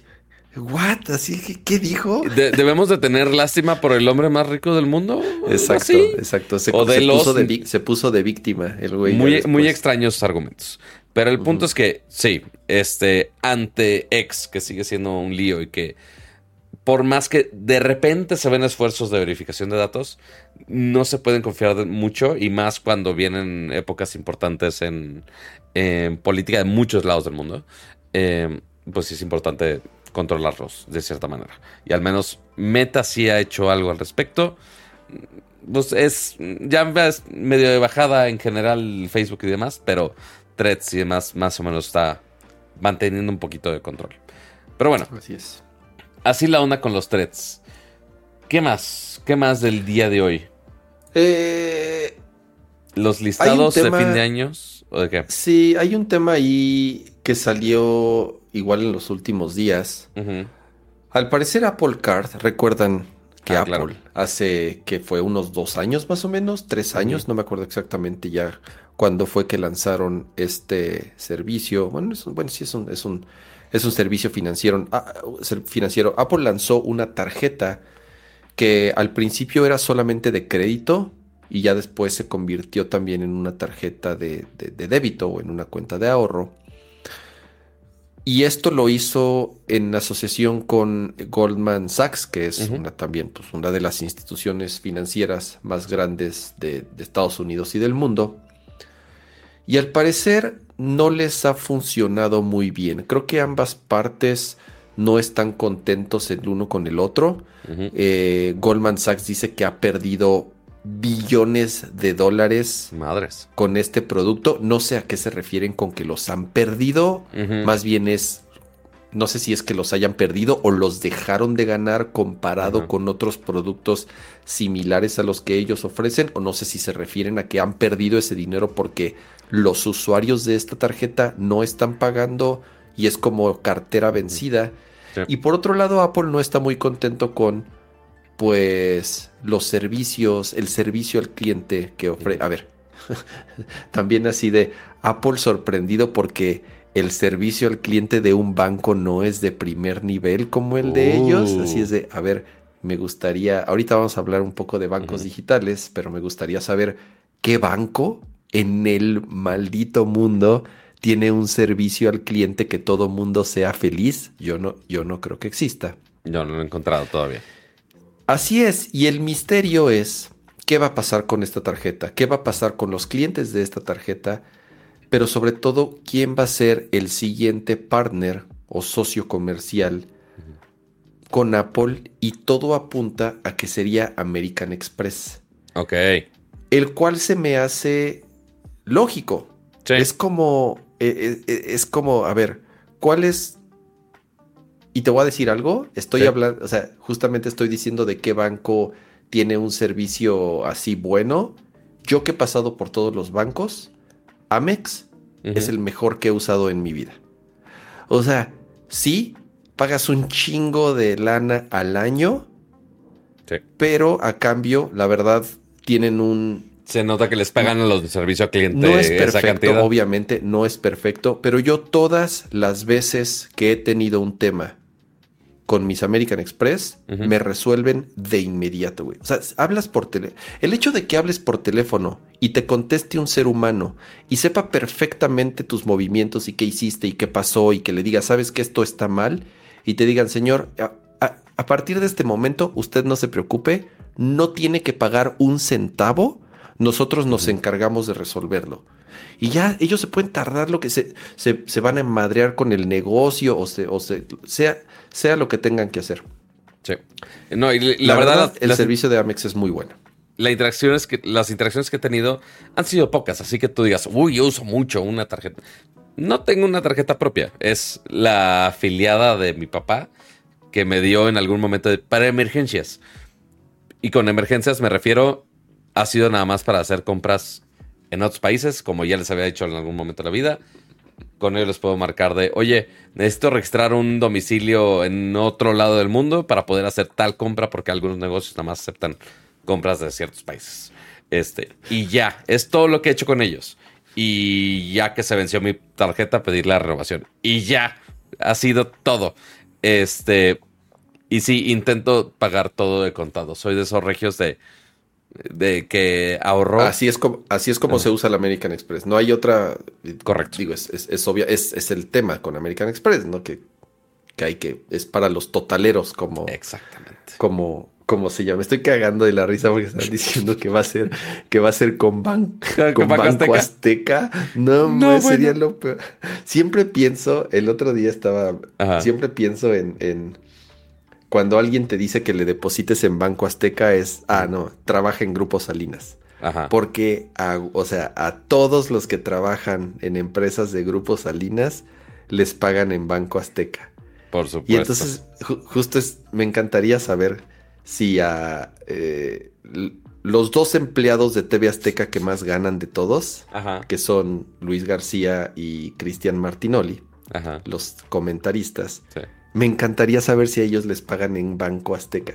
Yo creo que a ellos no. Yo creo que ellos sí han de haber dicho, no, no, mi Richard, no seas cabrón, no me pagues en tu, no me, no me hagas usar tu banco de porquería, por favor. Yo creo que, yo creo que ellos son la excepción y seguramente han de haber tenido eh, eh, el poder de, el, de Del, decir de no, no, no. A mí mi, mi la pagas de otro lado. Que no les paguen en, en Banco Azteca. Es muy eh, posible. Pero sí, el. Pero bueno, con el Banco del Bienestar ya están diciendo. De, bienestar.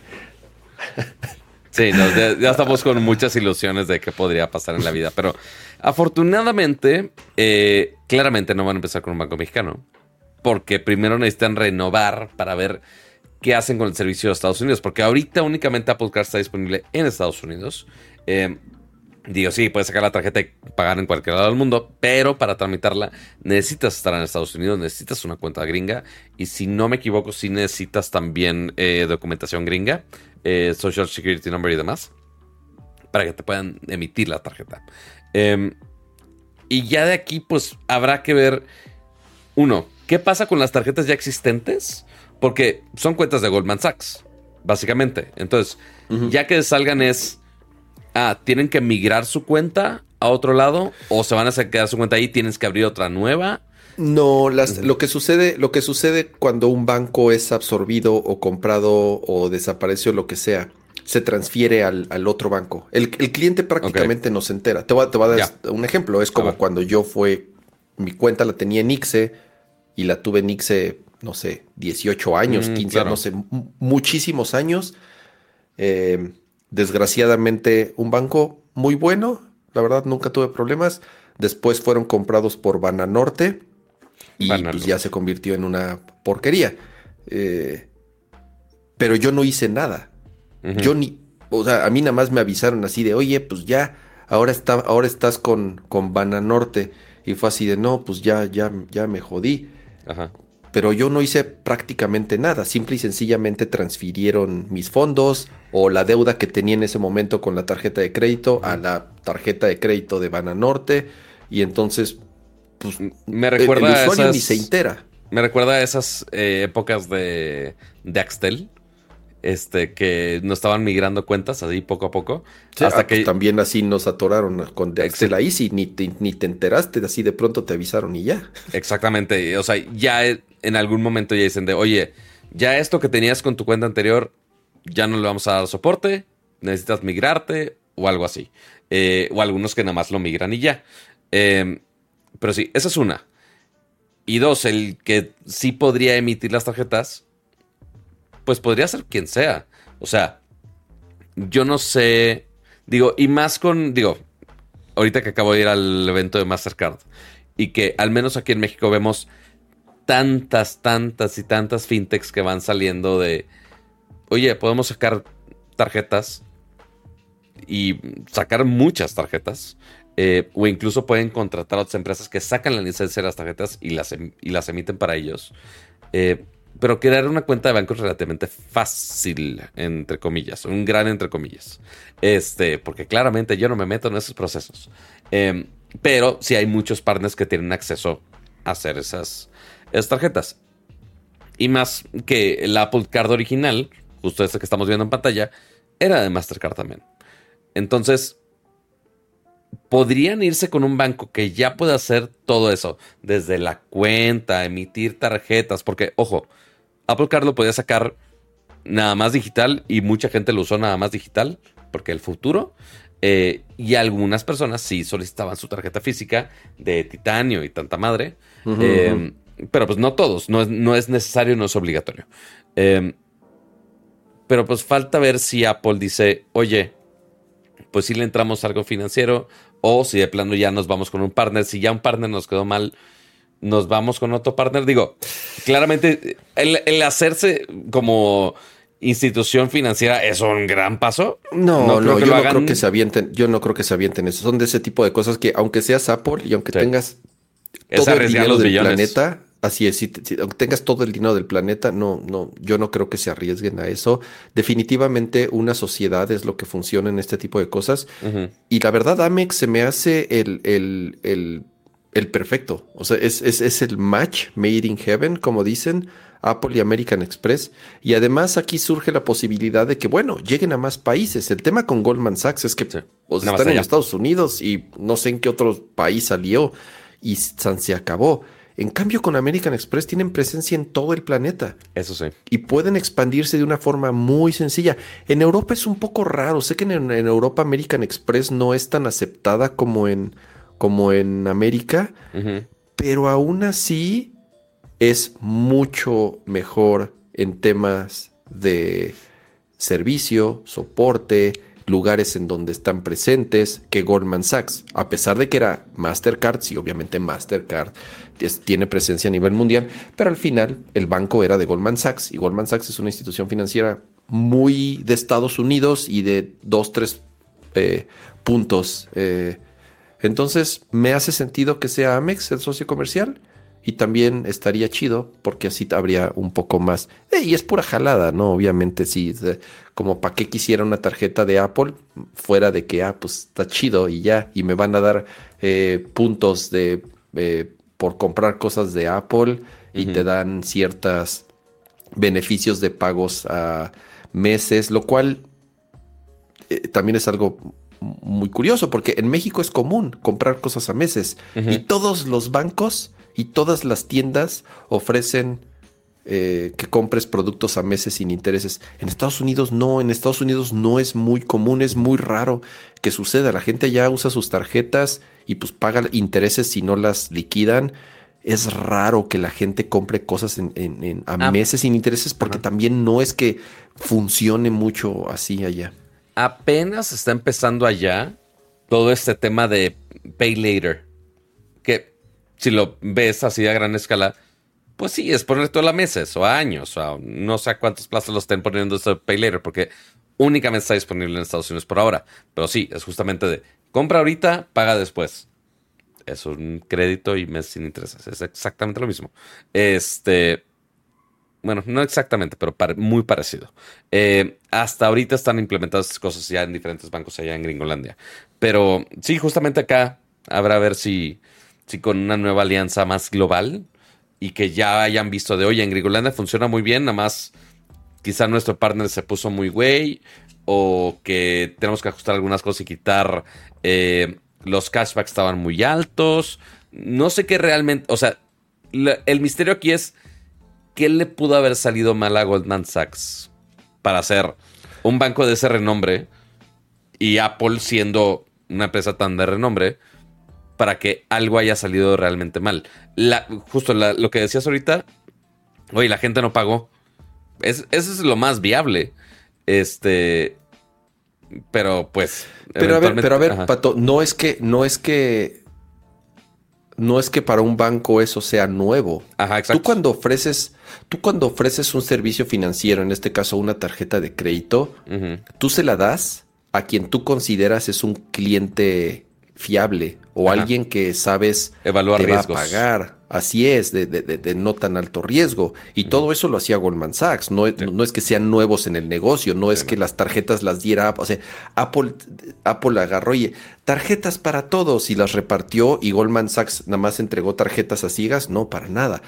Todo el procedimiento lo seguía haciendo, eh, lo seguían haciendo ellos. Para ellos era simple y sencillamente una tarjeta que en vez de ser verde o roja era plateada pero al final ellos, ellos son el banco y ellos saben perfectamente cuál es el riesgo de obtenerle una tarjeta de crédito a una persona.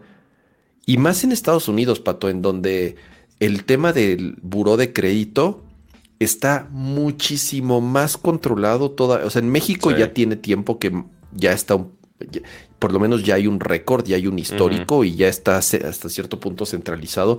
Pero en Estados Unidos, Pato, eso tiene años.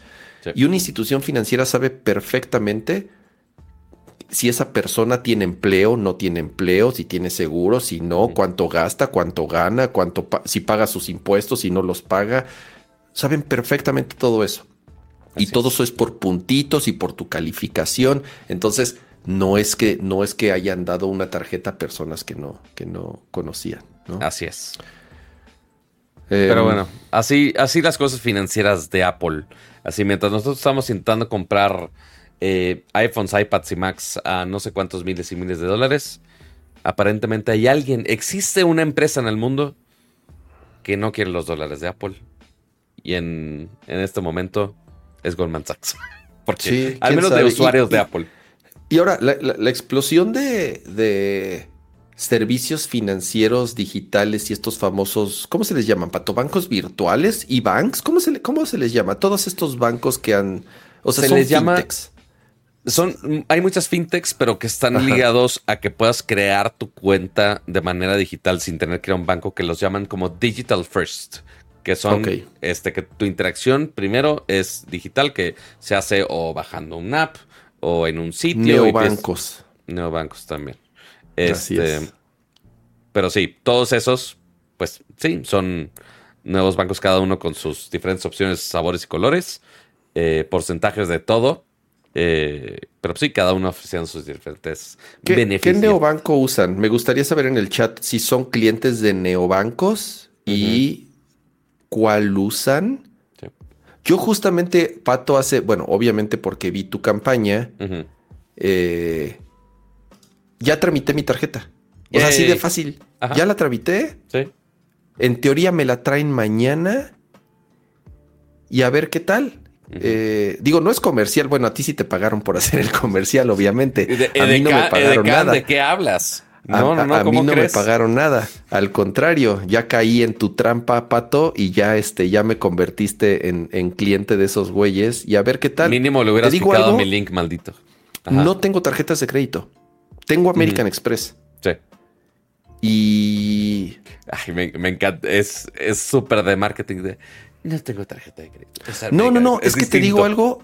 A veces sí me hace falta tener una tarjeta Visa o Mastercard. Claro.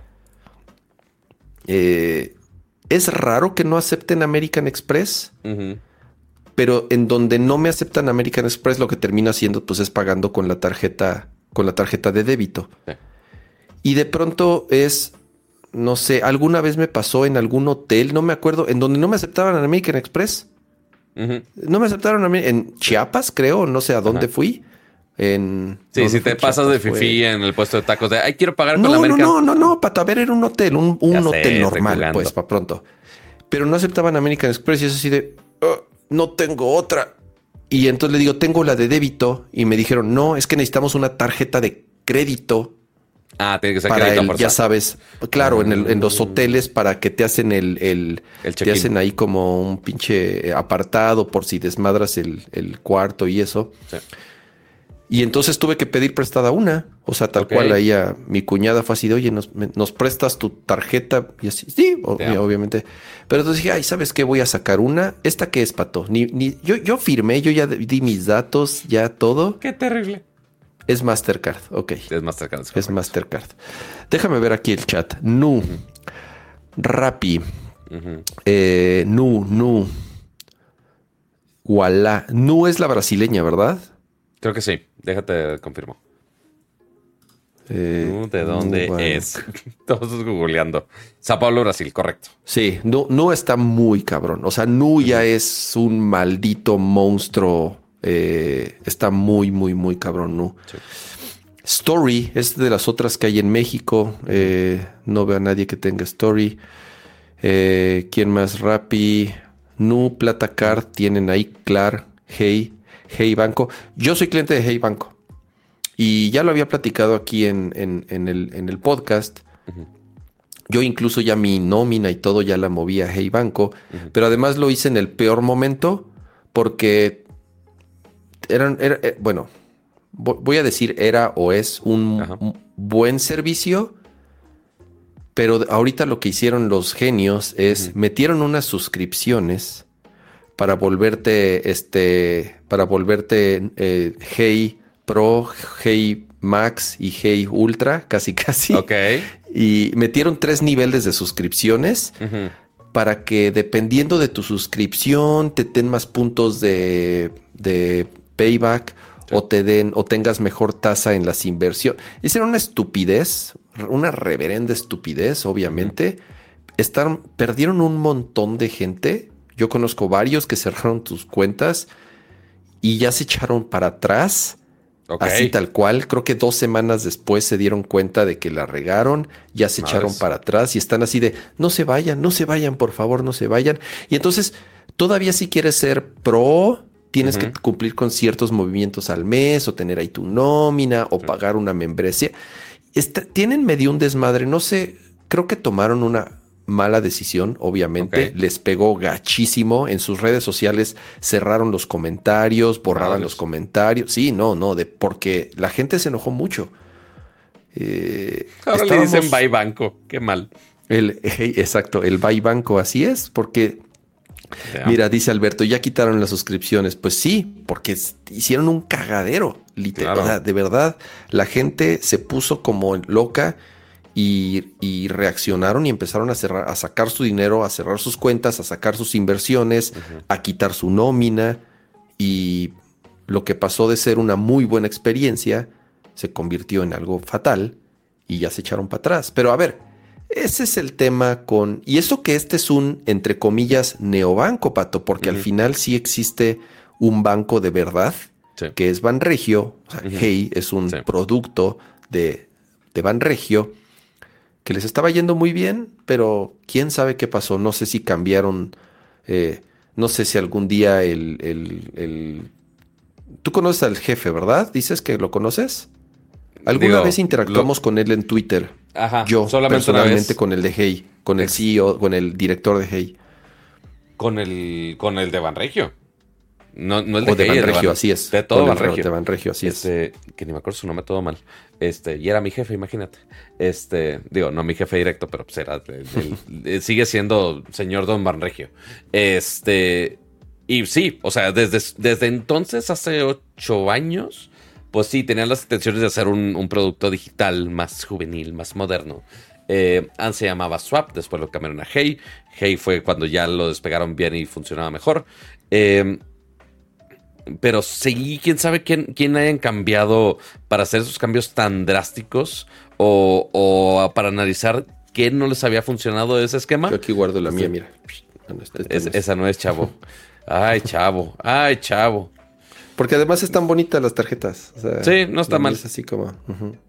Pero sí, quién sabe qué haya pasado ahí con, con el equipo de Hey para que hayan hecho esa decisión. Porque no es como que hayan cambiado alguna regla, alguna regulación ahí que les haya pegado fuerte para aplicarse así. Pero justamente ahorita de, de, plata abrimos, el app y justamente también te da otra opción de, membresías extra. Entonces, no sé si vaya a ser tendencia o no. Digo, nuestra, nuestra muestra es dos aplicaciones. Eh, pero ya ustedes nos podrán compartir de las diferentes aplicaciones en Inubancos, eh, neobancos, más bien era el término, eh, pues ahí nos avisan cómo le están haciendo cada uno de, los de ustedes, si le ven algo bueno, si le ven algo malo, si le están aplicando alguna que no les gustó, como en este caso, de Hey, eh, y pues ahí nos, ahí nos avisan a ver qué tal. Pero la solución del millón es, digo, todo esto es de, hay que pagar los neobancos, nada más no se endeuden de más. Es mi única eh, recomendación financiera pertinente, así de, si les dan crédito, no es para que lo lleven al límite, hijos de su, porque si hay gente que dice, ay, me dieron 10 pesos, significa que tengo que gastar... Es que no, así no funcionan las cosas. Eh, pero eh, sí, hay, gente que sí, siempre está hasta al límite y yo no entiendo cómo lo hace. ahorita, ahorita que dijiste de volverse loco y hacer estupideces y hacer, tener de ese tipo de errores financieros que pueden ahorrar no tu vida, pero sí tu historial, o tu, no, no sé cómo llamarle, me llegó un mensaje. Bueno, esos güeyes como spamean, ya no sé cómo bloquearlos. A, a, los güeyes de, de Didi, Didi Préstamos o Rappi Préstamos. Sí, sí, Creo que Didi Préstamos. O Rappi Préstamos. No me acuerdo cuál de los dos. Didi, porque los dos ahora, ahora, ahora, ahora quieren ser también. O sea, ya no les basta tener, eh, ya no les basta explotar repartidores. Ahora quieren también explotar a sus clientes y ofrecerles préstamos. Pato, yo pensé, te juro que dije, no, esto es un error, esto no puede ser verdad, porque vi las letras pequeñas, Ajá. decía K total o interés financiero, ya sabes, dónde está el costo de los intereses, Ujú, Sí, sí. era una madre, Pato, no te exagero, como del 350%. Oh, la madre. Dije, ¿qué? Esto debería de ser ilegal. Un interés financiero del 350%. Nunca en mi vida, nunca en mi vida había visto algo así. Te- no sé por qué no es ilegal. Creo que ya va a haber un tema ahí el año que entra en, en temas de regulación a nivel gobierno, en donde a- algo, es, algo quieren hacer con las tasas de interés sobre todo en temas hipotecarios y de estos pinches servicios que se volvieron locos. Sí, De verdad eh, pensé que era un error. Es el arma de dos filos, porque justamente como ya es tan fácil que cada quien pueda estar dando créditos y pueda estar dando tarjetas y demás, eh, justamente pues puede haber esos abusos de, oye, pues sí, le hablamos de ese tema con los micro micropréstamos cuando eran las Ah, los estas. gangsters esos, ajá, los pinches gangsters esos, ajá. con, con esos gangsters, nada más digamos que son gangsters, pero que te la están aplicando legalmente. Porque, pues, sí, o sea, Gangsters de cuello blanco, como les dije. gangsters, gangsters de cuello blanco. Eh, sí, porque te dicen, ah, oye, pues sí, te, te prestamos. Y pues sí, la gente se endeuda y pues ya no puede pagar. Y es de, ay, 350%. Es de, ah, espérate, ¿cómo? Así, pero ¿cómo? Y es de, pues sí, aquí decía, aquí firmaste y aquí pusiste tu sangre y ya se acabó el mundo.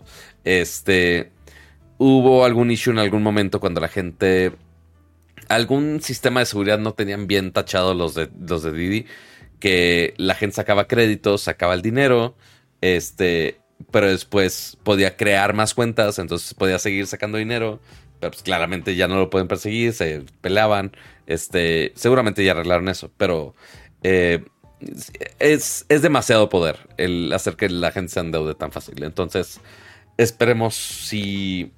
Sí que padre que hay opciones, pero que no haya tantas opciones para que nos est- estafen y se endeude la gente sería lo chido. Que sean opciones de soluciones, no de endeudamientos, de preferencia. Así es. Em, Pero, vamos As- a hacer algo, Pato. Lo, An- lo de que pusimos ahí de las tops de Pero apps, ante- mejor lo antes de pasamos pasar- al nopal. Ok. ajá, sí, an- es que sí, ya son las 11.12. Eh, antes de pasar, eh, gracias a Alex LR por eh, renovar su membresía de 13 meses a su membresía Max. Eh, es que no- nos agarró en medio del, comentario, pero sí es parte de esto. Eh, lo bueno es que de los no bancos es que te dan rendimiento por tu dinero a la vista. Eh, ahorita los mejores es New con 15 y Clar con 14%, pero van cambiando. Sí, hay. Pero esos son, me me- supongo que esos son cuando haces, cuando mueves tu dinero a un fondo de inversión. No Quiero es por pensar. tenerlo ahí nomás en tu cuenta de débito, Ujú. ¿o sí? Me gustaría No sé. saber, Alex, cómo funcionan. Yo la verdad soy un poco eh, ignorante en temas Yo- de, Yo no un poco, totalmente ignorante. Ajá, Entonces, de así- mover tu dinero de tu cuenta personal a una cuenta de inversión y entonces te da rendimiento. O sea, según yo, digo, no, el, el- el tenerlo ahí en tu cuenta de débito no te da nada, te da centavos. Eh, es más, te quitan dinero todos los culeros. O sea, yo la de Banorte la cancelé porque Ajá. me empezaron a cobrar, pato, 500 pesos al mes por manejo de, de membresía. Dicen que Eh, por tenerlo ahí nada más. Pero Mm. eh, hoy, hoy te preguntaban, oye, ¿cuál es la, la que recomendó Pato? Es esta, Platacard. Igual pueden ir a mi post y le pican al link y pues me ayudan, ¿verdad? ¿Verdad? Este, pero sí, obvio, de todas las soluciones financieras se hace aquí recomendadas o no recomendadas. Eh, obviamente la, pla- la plata tiene algunas funciones en el app y tiene los 60 hasta 60 días para que puedas este, pagar todos sus, lo que has gastado, etc. etc. Cada uno Que tiene eso es como el atractivo de esa tarjeta, que en vez de darte de la fecha de corte al siguiente, a tu fecha de pago, que es como sucede en todas las tarjetas, tienes una fecha de corte y después tu fecha de pago. Correcto. Esa que tienes tú, la que ya me, la que me obligaste a tramitar, Pato, para Me que, obligaste. Para, para que, Ya este, me van a demandar, amigos. para que vieran que tu campaña está funcionando.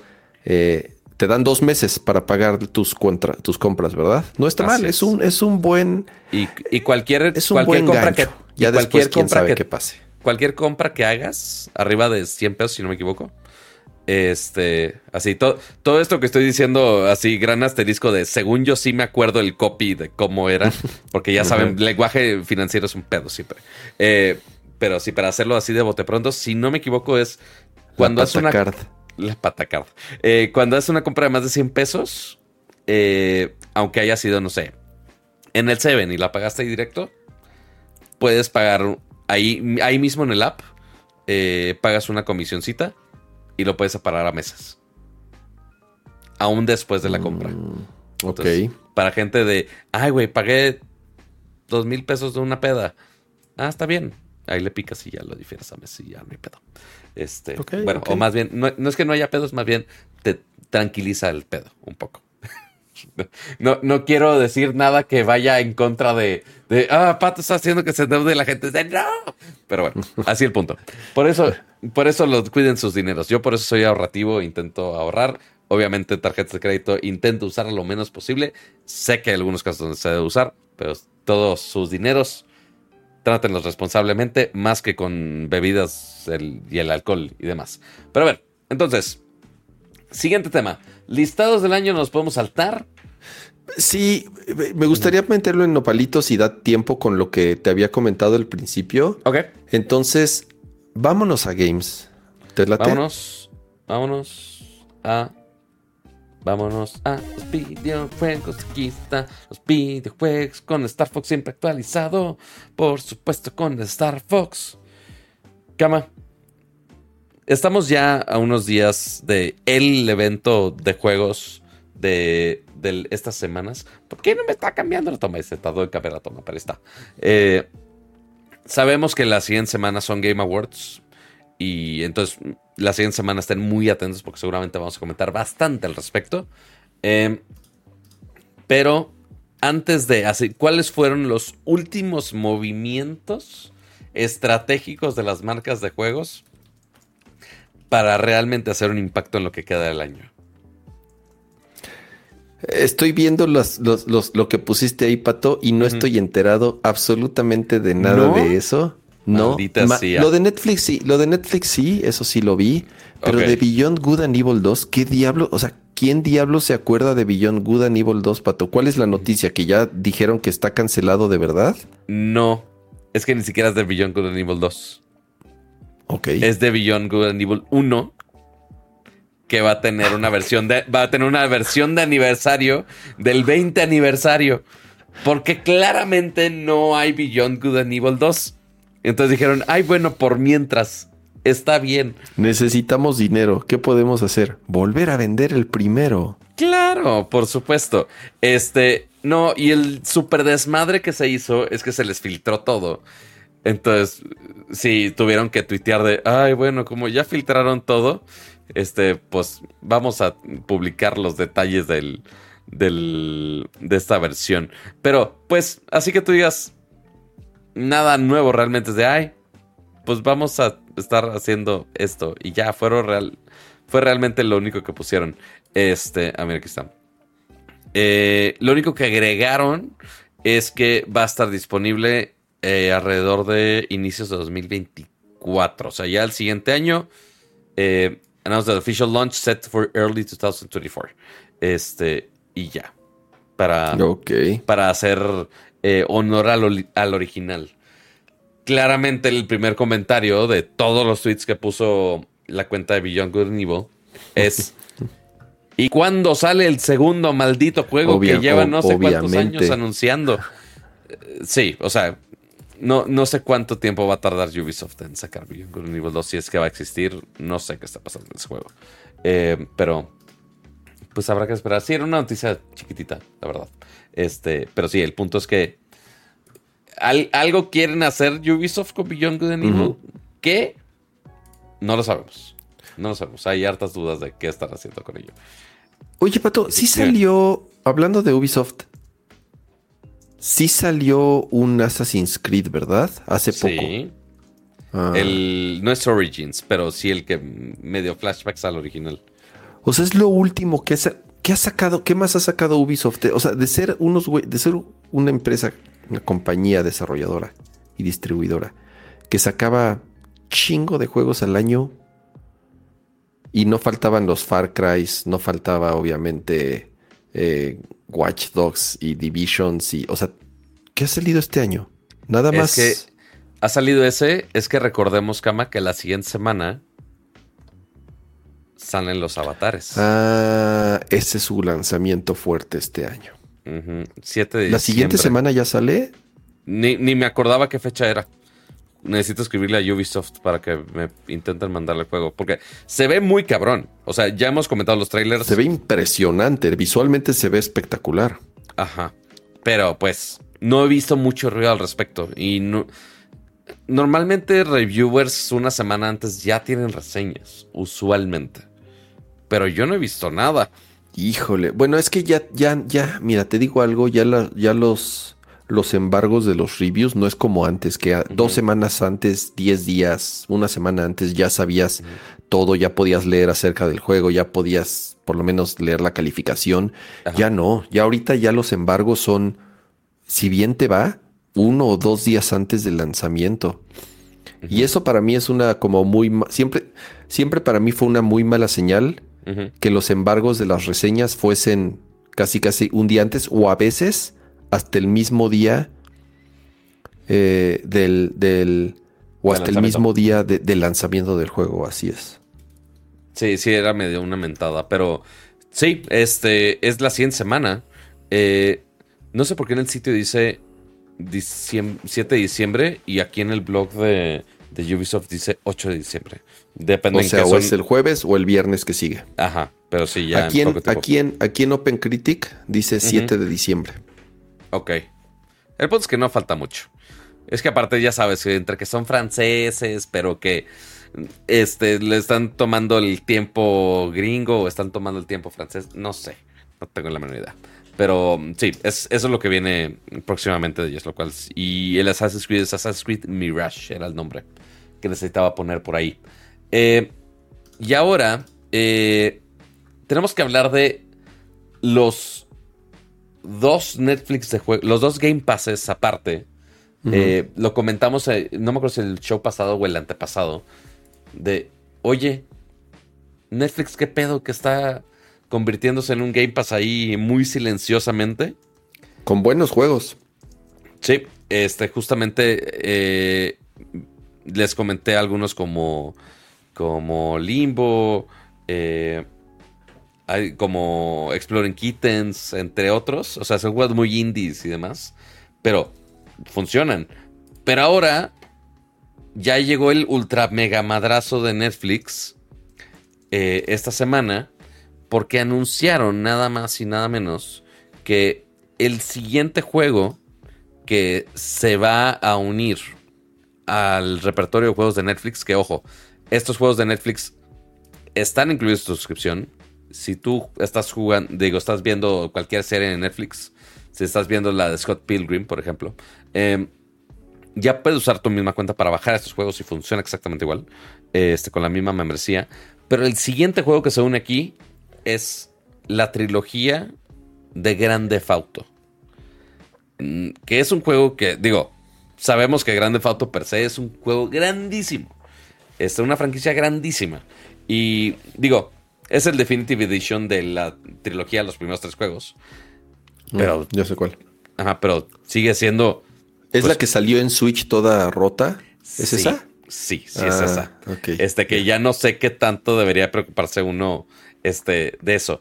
Pero, oye, pero ¿dónde puedes jugar estas versiones de los juegos de Netflix?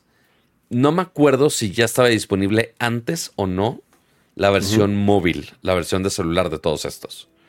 Según yo, no. No me acuerdo, la verdad. Entonces, ¿quién Solo me acuerdo de la versión toda descompuesta de Switch. Exacto. Pero es posible que se esperaron al release en móvil para juntarse con Netflix y vendérselo a Netflix. Entonces, eh, ¿cómo puedes jugar estos juegos? Eh, tú te vas a tu tienda favorita, sea el App Store o al Play Store, y puedes buscar, literal buscas Netflix y ves las aplicaciones que son del developer Netflix. Y ahí vas a ver todos los juegos que ya están disponibles. Entonces ahí vas a ver lo del Exploit Kittens, ahí están varios juegos interesantes. Eh, eh, Oxenfree, eh, entre otros. Ahorita les digo más, más de esos juegos. Entonces tú los, tú los buscas y ya los puedes bajar ahí directo. ¿Qué va a pasar cuando los bajas? Al momento de, de abrir el juego, te va a decir, oye, inicia sesión con tu cuenta de Netflix.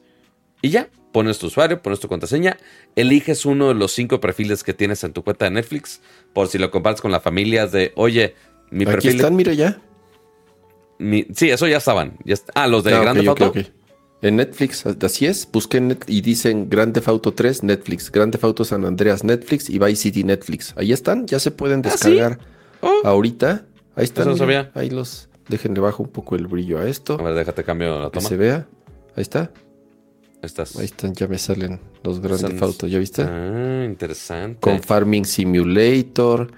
Me sale eh, otro juego que se Football llama Manager Shadow Mobile. Bone, Football Manager, Dead Cells. Dead Cells, Dead Cells es un maldito Sí. juegazo, ¿eh? Les recomiendo mucho Dead Cells, Ghost Detective. ¿Qué más hay? Sonic Eh, Prime, Vikings. Valhalla. Mira, Samurai Showdown. Ah, Shovel Knight, World of Goo. así es. Cut Sí, hay varios. Rope. Pero sí, claramente el que ya tengan Grande Auto es el, eh, el de Tortugas Ninja, de Shredder's Revenge, que salió hace poco. También ahí está este, disponible. Eh, pero sí que ya tengas esos tres juegos incluidos. No, y Cama, ya estabas mintiéndonos. Porque aquí dice próximamente. Abajito en Ah, azul. sí, le doy get y, y y ya me dice ahí Es que 15 de el- diciembre. Ah, o sea, porque el app es gratis. Lo puedes poner en tu cuenta. Lo puedes poner en tu cuenta, sí. Pero todavía no lo Bueno. puedes. Bueno, Pero ya 15 de están, pero pues ya están, pero no están, pues. O sea, ya los pueden bajar y ya se van a liberar el, y los, ya los van a tener ahí apartados para que el día 15 ya estén ahí listos en su teléfono. Sí, Hades es que era el lanzamiento que habíamos dicho la vez pasada. Hades Eh, también, y- eh, y el de las tortugas, el Shredder's Revenge, Pero juegazo. Hades todavía. Kentucky Route no. Zero, juegazo. Y pues si ya tienes Netflix, ya los puedes tener. Entonces, pues sí, o sea, ¿qué, Oye, mejor madrazo? Pato, hay muchos. Sí hay muchos chafitos, la verdad. O sea, no les voy a mentir. Sí, pero no pero si hay alguna que otra joya escondida. Y si ya incluyen suscripción, pues qué mejor. Güey, está Into the, Into the Breach. Into the Breach es una maldita joya también. Se los recomiendo mucho. Y está en, en Netflix también. Lástima que no pago Netflix porque sí Mm. hay muchos buenos juegos. güey. ya ves todo lo que te estás perdiendo. Pero si tienen una cuenta de Netflix, pues ya a partir del, del 15 de diciembre eh, van a poder jugar todos los grandes autos que no son el Grande Auto 6 que van a anunciar el 7 de diciembre. Porque claramente en los Game Awards va a salir el trailer nuevo del Grande Auto nuevo. Este, y pues para seguirle el tren del mame, pues vas a poder rejugar los Grande Autos anteriores. Eh, entonces, pues ya es para expandir aún más el, el mercado infinito del Netflix para apoderarse de los juegos móviles principalmente. Porque está Apple Arcade, que no ha tenido así que tú digas, uy, grandes juegos que se han unido. No tanto. Eh, pero ya que Netflix esté acaparando y dándole pelea a Apple, este sí está medio caprón. Un poquitito Sí. más. Ahorita, ahorita el tema que está pasando con Netflix es que están subiendo los precios y no han dejado de subir, de, de- de subir. Y, y leí una nota interesante de que es porque lo que son las cosas. Netflix sacó planes más baratos, pero que te ponen anuncios. Ajá. Y están haciendo más dinero de esos planes por los anunciantes Oh. que realmente por lo que está pagando la gente. O sea, está cañón que incluso, incluso teniendo planes de suscripción, la mejor fuente de ingresos sigue siendo los anunciantes. Y entonces lo que están haciendo es, como necesitan de cierta forma decir que los otros planes también generan dinero o similar a esos al a los niveles de las cuentas que tienen anuncios, lo que están haciendo es subiendo los costos de las otras para que la gente se anuncios. vaya, se migre, mi- diga, no, pues ya es Mm. mucho, mejor pago menos, aunque me pongan anuncios. Netflix hace más dinero de esas cuentas que de las, entre comillas, premium por los anunciantes. Y esa es la estrategia ahorita, subir los precios de las cuentas de las otras para que se vayan más usuarios a la de anuncios, porque ahí hacen más dinero. Así es. Qué ridículo, es qué estupidez. Es, es, es, lo que platicábamos con lo de la televisión por cable, que en teoría estás pagando por esa televisión, o sea, por, por ese servicio, entonces no deberías de tener anuncios, pero es bullshit, o sea, tiene más anuncios yo creo ya la televisión por cable que la televisión abierta, o por lo menos casi al mismo nivel, porque siguen haciendo más dinero de, de, este, de farmacias, este, de, farmacias similares. De marihuanol. Que así es, de, de, marihuanol. Eh, que del dinero directo de sus clientes pagando por el servicio. Claro. Está, jodido, está jodido, está, del carajo. Y alguien soltó un dato interesante durante el, evento que fui de Mastercard estos días. De uno de los conferencistas dijo: Ah, yo pago mi suscripción de Netflix para que mi hijo no tenga que ver 13 días de anuncios en el año que tendría que estar consumiendo en cualquier otro medio. Es como de ay, güey, pues sí, sí, gastamos un chingo de tiempo viendo anuncios. Este, sí, sí, o, de YouTube, por ejemplo, yo ya la pago, yo ya pago una membresía familiar de YouTube porque ya era, eh, es obsceno la cantidad de anuncios que te ponen. Correcto. Y, ya ni modo, estamos, o sea, está jodido, de todas formas ya, o sea, eh, eh, lo que en teoría las plataformas digitales iban a liberarnos de la telebasura y de las mafias de las cableras, ya está peor. Ya está peor, porque ahora está más, ahora está fragmentado, está, gastas más y de todas formas te van a clavar anuncios porque aunque pagues, como hacen más dinero, pues de todas formas te vamos a clavar también anuncios. No, pues Así Y ahí lo que están comentando es de, oye, son los remasterizados, no son remasterizado. Sí, aquí en el blog de Netflix dice, el Definitive Edition, que es justamente el que acaban de lanzar hace relativamente poco. Que sí fue Dramón en la versión de Switch que se veía súper pitera. Que yo no sé cómo lo van a hacer con la versión móvil. Pero sí, es esa versión, en teoría. Entonces, todo se va a unir a. Bueno, cualquier este iPhone de 5 años para acá es más poderoso que un Switch, pato. Eso sí, es muy cierto. es muy cierto. Pero bueno, esa es una de las galerías de juegos que que se incrementan con, con títulos interesantes.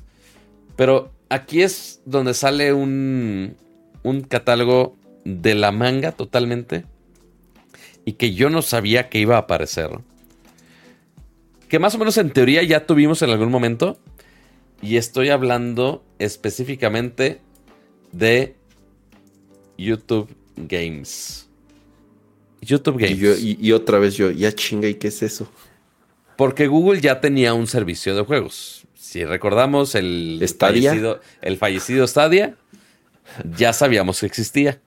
Murió.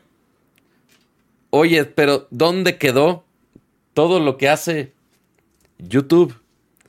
Pues miren, les voy a mostrar porque esto únicamente, eh, por ahora, está como en prueba únicamente funciona con usuarios premium. Entonces seguramente Ramsa también lo va a poder ver. Van a poder ver aquí mis suscripciones todas churpias.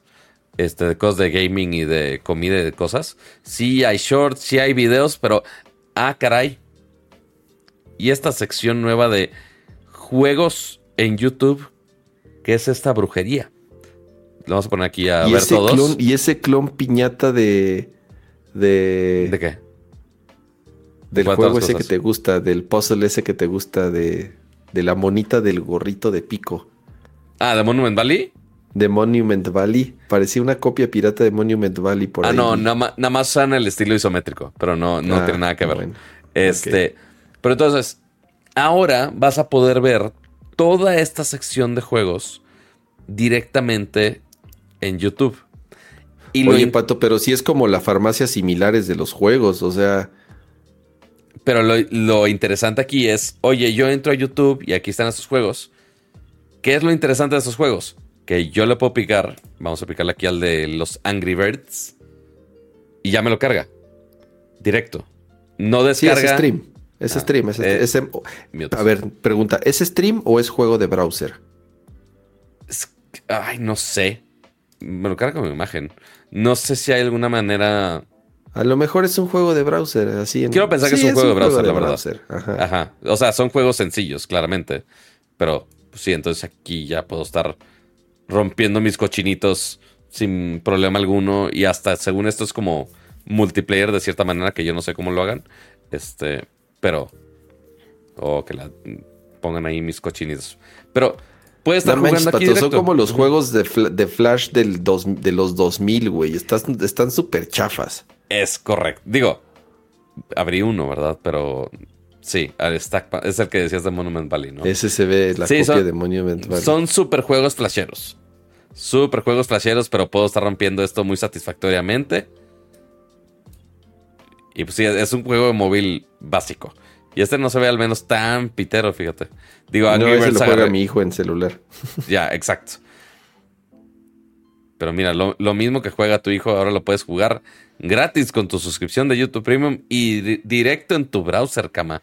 ¿Qué más puedes querer de la vida? no está ahí Jabo Hotel y este... Jabo Hotel. Y, Pet, ¿cómo se llamaban? Pet, Pet, Society. Eh, no, Pet Cyber Pets, no me acuerdo. De esas basuras que salieron en Neopets. Y Neopets, ahí, ahí debe de estar Neopets y este y Jabo, y, Jabo Hotel, pato, A ver, ¿qué más quieren que juguemos? Está eh, Billiards, Basketball, Cannon Balls, Cube Tower, Solitario. Uy, es súper pesado el solitario. Private Pop. O sea, mucho pozolero así, tipo Bejeweled de nada más. Yo te dije que puro juego flashero. Raining Café. Puedo hacer mi, propio café, cama. ¿Qué más Ese es el del Boba Tea, en donde tienes que, tienes que eh, poner los ingredientes. este es el doodle de Google. Sí, ¿no? No sé, ese, ese también lo juega uno, mi, hijo, el chiquito. No, este era, este. era un doodle de Google. Si no me equivoco, pero está en vertical. Porque también está aquí, te lo digo porque aquí atrás también está el del gatito mágico. Que ese sí fue super doodle de Google. Acá hasta aquí dice Google. Entonces tú le picas y pues es el, el jueguito del gatito, pero pues Bueno, ese por lo menos el artwork está chido. Ajá. Y puede hacer tu gesto para atacar a los enemigos y demás. Pero sí, está raro que ahora de, ah, oye, ¿qué quedó de Stadia? Ay, pues vamos a poner juegos en YouTube. Qué ah. pinche tristeza, güey. O sea, Digo, sí, son totalmente es juego flashero. No, no hay manera de sacar la vuelta, la verdad. Pero, pues es una opción más. Está, está raro que estén experimentando con esto, la verdad. digo, ¿me puedo entretener? Sí, sí me puedo entretener. Este, porque tengo la atención de un perro. Eh, pero me podría quedar horas nada más viendo la cosa esta. Pero sí, esta galería de juegos está curiosa. Es lo único que podemos decir al respecto. Eh, pero pues incluye, incluye en tu membresía que ya pagas, Ramsa. Muy bien. Muchísimas gracias a Arturo Reyes, que se convirtió en miembro por 16 meses y además uh. miembro Max. Muchísimas gracias, Arturo. ¿Qué piensan sobre el asunto de que si Dave the Diver es o no un juego indie? todo un tema. Saludos. Y como siempre, gracias por todo y arriba las chivas. Arriba las chivas ganaron 1-0, es lo que estoy viendo ahorita. Uh. Y creo que van contra el América. Ok. No sé, no sé contra quién van. No, no sé cómo esté ahí el cruce. Pero va a estar bueno. ¿Qué pensamos? Ah, híjole. Hay mucho debate ahorita de qué es o no un juego indie o un estudio indie porque antes, porque ese término se ha... Eh, Bastardarizado. Sí, o sea, creo que lo que significaba ser un estudio indie o un juego indie ya no es lo mismo. Ya ahorita no se sabe si está relacionado al número de empleados. O sea, el, término indie viene de que son independientes, o sea, no estaban, no estaban asociados o no pertenecían a un grupo grande o no tenían una distribuidora gigante o alguien detrás que los estuviera llenando de fondos. Viene del término independiente. Y muchas veces hay de independientes a independientes, Pato. A ver, eh, Team Cherry, los que crearon Hollow Knight, fueron dos güeyes. Sí. ¿Me entiendes? A ver, y, si no, y nos podemos ir todavía a un nivel más extremo. Monument Valley No, perdón, no Monument Valley. Este, el, el, uno de Granjita, se me fue el nombre. Este, Stardew Valley. Stardew Valley. Es un güey, pato. Es un solo tipo que hizo todo, todo. Música, gráficos, programación, arte, todo. Obviamente ya es putrimillonario el güey, porque ha vendido millones y millones y millones de copias. El de Undertale y es uno de los mejores, de los juegos mejores calificados en la historia de Steam y lo sigue actualizando. Undertale. A ver, y, de pronto también a ver qué pasa con Dave the Diver, qué pasa con juegos un poco más, por ejemplo, los de Anapurna Interactive. El problema es que, no tenemos el criterio claro de qué debería ser. Así es, ya eso de indie, ya la línea empieza a borrarse un poco. Y entonces ya, sobre todo cuando, y, se revive siempre el tema cuando son los Game Awards, ¿no? Y entonces así, mejor juegos indie del año. Y entonces ahí, a ver, estás comparando un juego de Anapurna Interactive en donde ya, en donde sí tienen varios cientos de miles de dólares para poder desarrollar un juego. Y puedes estar hablando otra vez de un Team Cherry en donde son dos güeyes y por eso digo, no sé si para, no sé si para eh, Silksong, que es la continuación de, Hollow Knight, no sé si para Silksong ya sean más o si sigan siendo los dos mismos güeyes y por eso llevan pinches cinco años sin, sin que sepamos qué demonios está pasando. es, es, un tema ahí interesante de realmente ahorita que es un juego indie. Creo que está pasando similar a lo que pasó con la música, ¿no?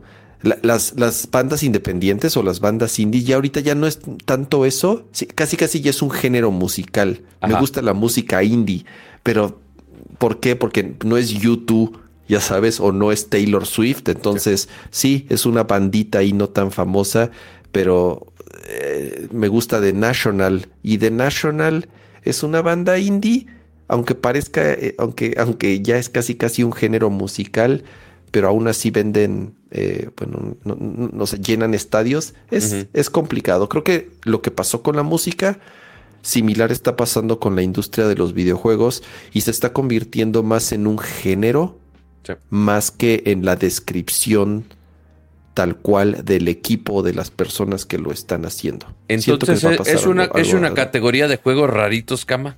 Así es, por eso yo siempre les he llamado, por eso yo siempre los he llamado juegos raritos, así, o juegos flasheros. Entonces, seguimos teniendo los juegos flasheros. Cama imponiendo tendencias. Ah, así es, así es. Entonces, eh, yo por eso nunca les llamé juegos indie. Yo, yo les llamo juegos flasheros o juegos raritos y para mí esos caen dentro de esa eh, categoría. Sí, pero digo, para, para premios así tan grandes sí sería bueno que organizaciones así como ahorita los Game Awards, que ya yo creo que es ya suficientemente grande, eh, pues que sí tengan un criterio para todas esas categorías que son tan ambiguas. O sea, juego el año, pues ok, entre que si Resi, Resi sí o no, porque es remake o no, sigue siendo un juego que salió. O sea, yo no veo pedo en eso. Este, así como Fortnite pudo haber sido juego del año por más que había salido muchísimos años antes y después con un update sigue siendo el juego que está jugando todo el mundo. Puede ser. Este, pero sí, ese de indie, pues sí, parten muchos estudios de todas las escalas, que sí, con Anapurna, que un estudio chiquito, pero que ahora lo compró Netflix, porque ahora Netflix también compra estudios de videojuegos. Este, y, o Xbox, o quien quieras. Y porque dicen, oye, por la cantidad de integrantes del equipo y por el dinero que, tienen eh, invertido en el juego, es de, güey, ¿cómo mides el, cómo tenemos nosotros esos datos para saber si cuenta como indie o no? Eh, o qué marcas o qué publishers deben de contar. Son demasiados aspectos para considerarlos. Este, pero, pero sí, para algo tan importante para esto, sí que muchos developers seguramente sí se mueren de, o sea, que son justamente indies indies que dicen, oye, el que al menos que me nominen, no, les cambiaría, eh, una exposición enorme. Eh, y pues sí, que, de repente llegue un publisher como Anapurna y diga, ay, pues todos los puestos son míos porque pues, yo este, tengo licencia de como mil juegos raritos al año. pues, pues sí, es, es como a Nintendo le decimos, ah, la categoría Nintendo por, por Family Games. Podría alguien fácilmente llegar y decir, ah, pues va a ser mi categoría para sacar juegos raritos y ya con eso me hago. Pero habrá que esperar a ver si en algún momento los Game Awards pueden eh, agregar como una descripción de cuál es realmente el criterio para que. Sí, y mira, como dice eh, DKX, eh, no podría ser un género como tal, salvo que inventen una nueva forma de jugar, y eso sí está complicado. Puede ser, pero les digo algo: los juegos indie son los que más arriesgan y son quienes muchas veces tienen propuestas nuevas. Sí, porque no es de definir un género, es más bien así es, jugar con un género nuevo totalmente. Que los estudios AAA no se atreven. ¿Por qué? Porque hay demasiado en riesgo. ¿Por qué? Porque, porque si no venden, si no venden arriba de un millón de copias, es un fracaso. En cambio, un, juego independiente, o volviendo a este término, eh, signifique lo que signifique, muchas veces vemos propuestas novedosas y genuinas que en los juegos AAA ya no, ya no pasa. Porque, porque no, no, se pueden, no se pueden arriesgar. Eh, dice más bien, creo que si no tienen editor y distribuidor son indie. Sí, ese, eh, por eso lo mencioné. Ese, ese fue el origen del término indie, independientes. Pero también, al final, hay indies entre comillas, que distribuyen sus propios juegos o que utilizan plataformas como Steam para distribuir sus propios juegos, pero que son estudios de 50 personas. Entonces, así que tú digas, indies, indies, pues, o sea, tampoco son, porque ya son grandes y sí tienen mucha lana porque tienen founders y tienen inversión. Ok, pone tú no tienen distribuidores, pero tienen inversión privada de otras, de personas. Y entonces, ¿son indies? y los comparas con, los con estos verdaderos indies. Por eso es un término que se ha descompuesto y se ha torcido mucho y, es curioso que justo ahorita haya bastante debate al respecto y regreso a lo de los Game Awards, sobre todo en las nominaciones de los juegos indie. Esa línea está muy, muy borrosa y, no, está tan, no está tan fácil ya el poder decir este es un juego indie o un estudio indie y este no. Mamá, veo borroso. Mamá, veo borroso, como dicen en los TikToks. eh, Vámonos al nopal, ya para cerrar. Ya son las 11:47. ¿Qué diablos ni qué vamos a hablar de lo mejor del año ni qué nada? Ya vamos a, al nopal y a ver qué nos alcanza y qué no. Muy bien. Aquí está el nopalito palador, el bailín. ya, ya ni me dio tiempo para reaccionar para el jingle. A ver, ¿qué estuvimos jugando? ¿Qué estuvimos viendo esta semana? Ramsa, estoy jodido. Sigo, sigo en Call of Duty. Ya soy nivel 55, que es el máximo. Ya acabé todo eh, la temporada actual. Ya saqué todas las recompensas de la temporada actual. Madres. Si no me equivoco, ¿qué llevo jugándolo, Pato? ¿Dos semanas? Mm, más o menos tres, yo creo. Creo que ya le metí a ver, déjame ver si ya me dice aquí cuántas horas le he metido. Sí, porque es en el play, ¿no? Se me te va a decir. No manches, pato, me da pena. 72 horas. A la mierda. No, 75 horas le he metido a Call of Duty. Lo hubiera esperado de Monster Hunter o algo así, pero no de Call of Duty. 75 horas en dos semanas. No había jugado tanto algo en mucho tiempo. Uh no, no puedo creer dónde están estas esas 75 horas. Y deja tú, aparte con Yo sí sé, me estoy desvelando diario, estoy jodidísimo todo el día, como zombie me siento, porque me estoy durmiendo diario a la una de la mañana jugando con los totis. Madre. Pero está buenísimo, Pato. ¿Qué quieres que te diga? Está súper divertido. Es que, digo, lo extraño aquí es, por más que tuvo malas reseñas que Principalmente fue por la historia, por la campaña. Por la campaña que, no me, o sea, quejarse de un Call of Duty por la campaña sí es así como, güey, o sea, no sabes a qué entraste. multiplayer. Exactamente, pero el multiplayer sí sientes que está chido, porque la única queja que había escuchado de ti del multiplayer era lo del pase de batalla. Este, y ya. Sí, pero ahí, fue error mío.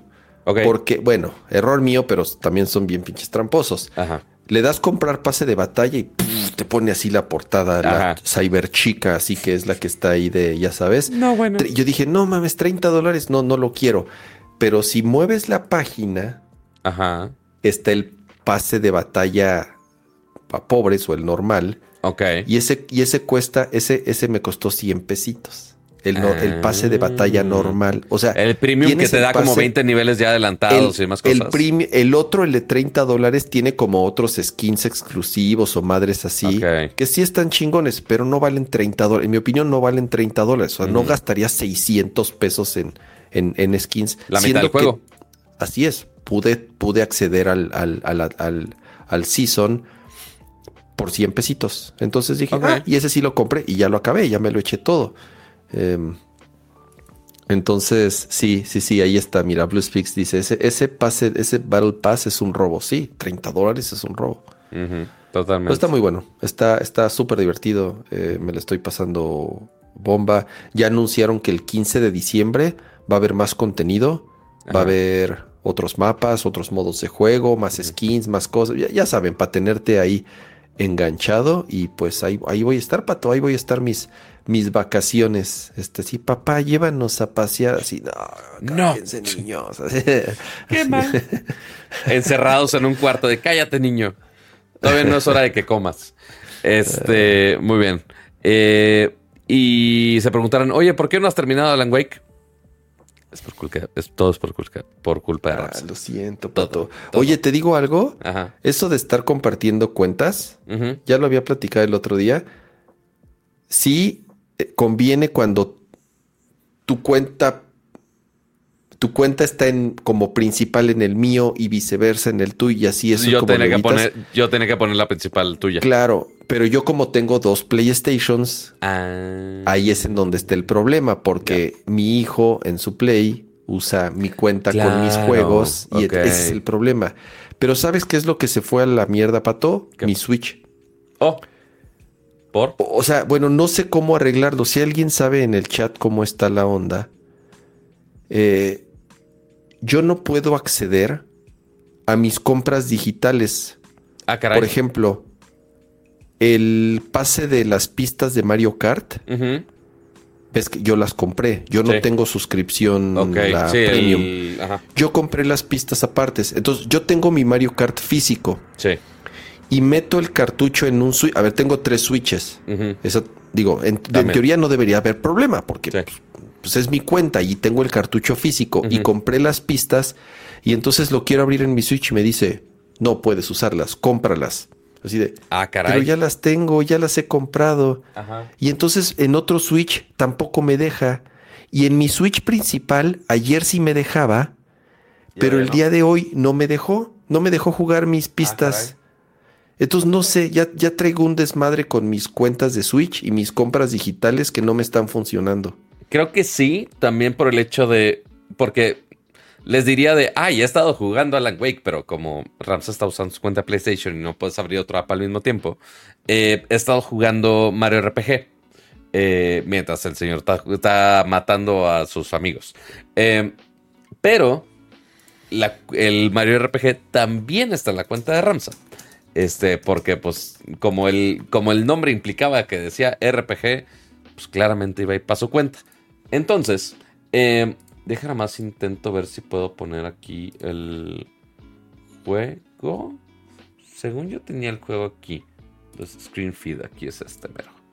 A ver, voy. Denme dos segundos, denme dos segundos. Ahí va. Ahí va. Les juro que en algún momento. Estamos viendo tu correo, ¿eso es lo que deberíamos de ver? Sí, es también de Ah, Fortnite. ahí está. Esto, eso es lo que quería enseñarles.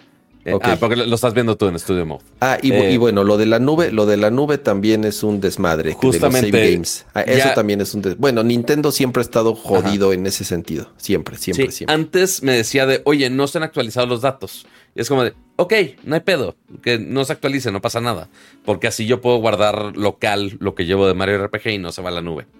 Eh, pero ahora ya me marca de como se ha producido un error. Entonces, eh, sí, sí hay un error. ¿De qué? ¿Quién sabe?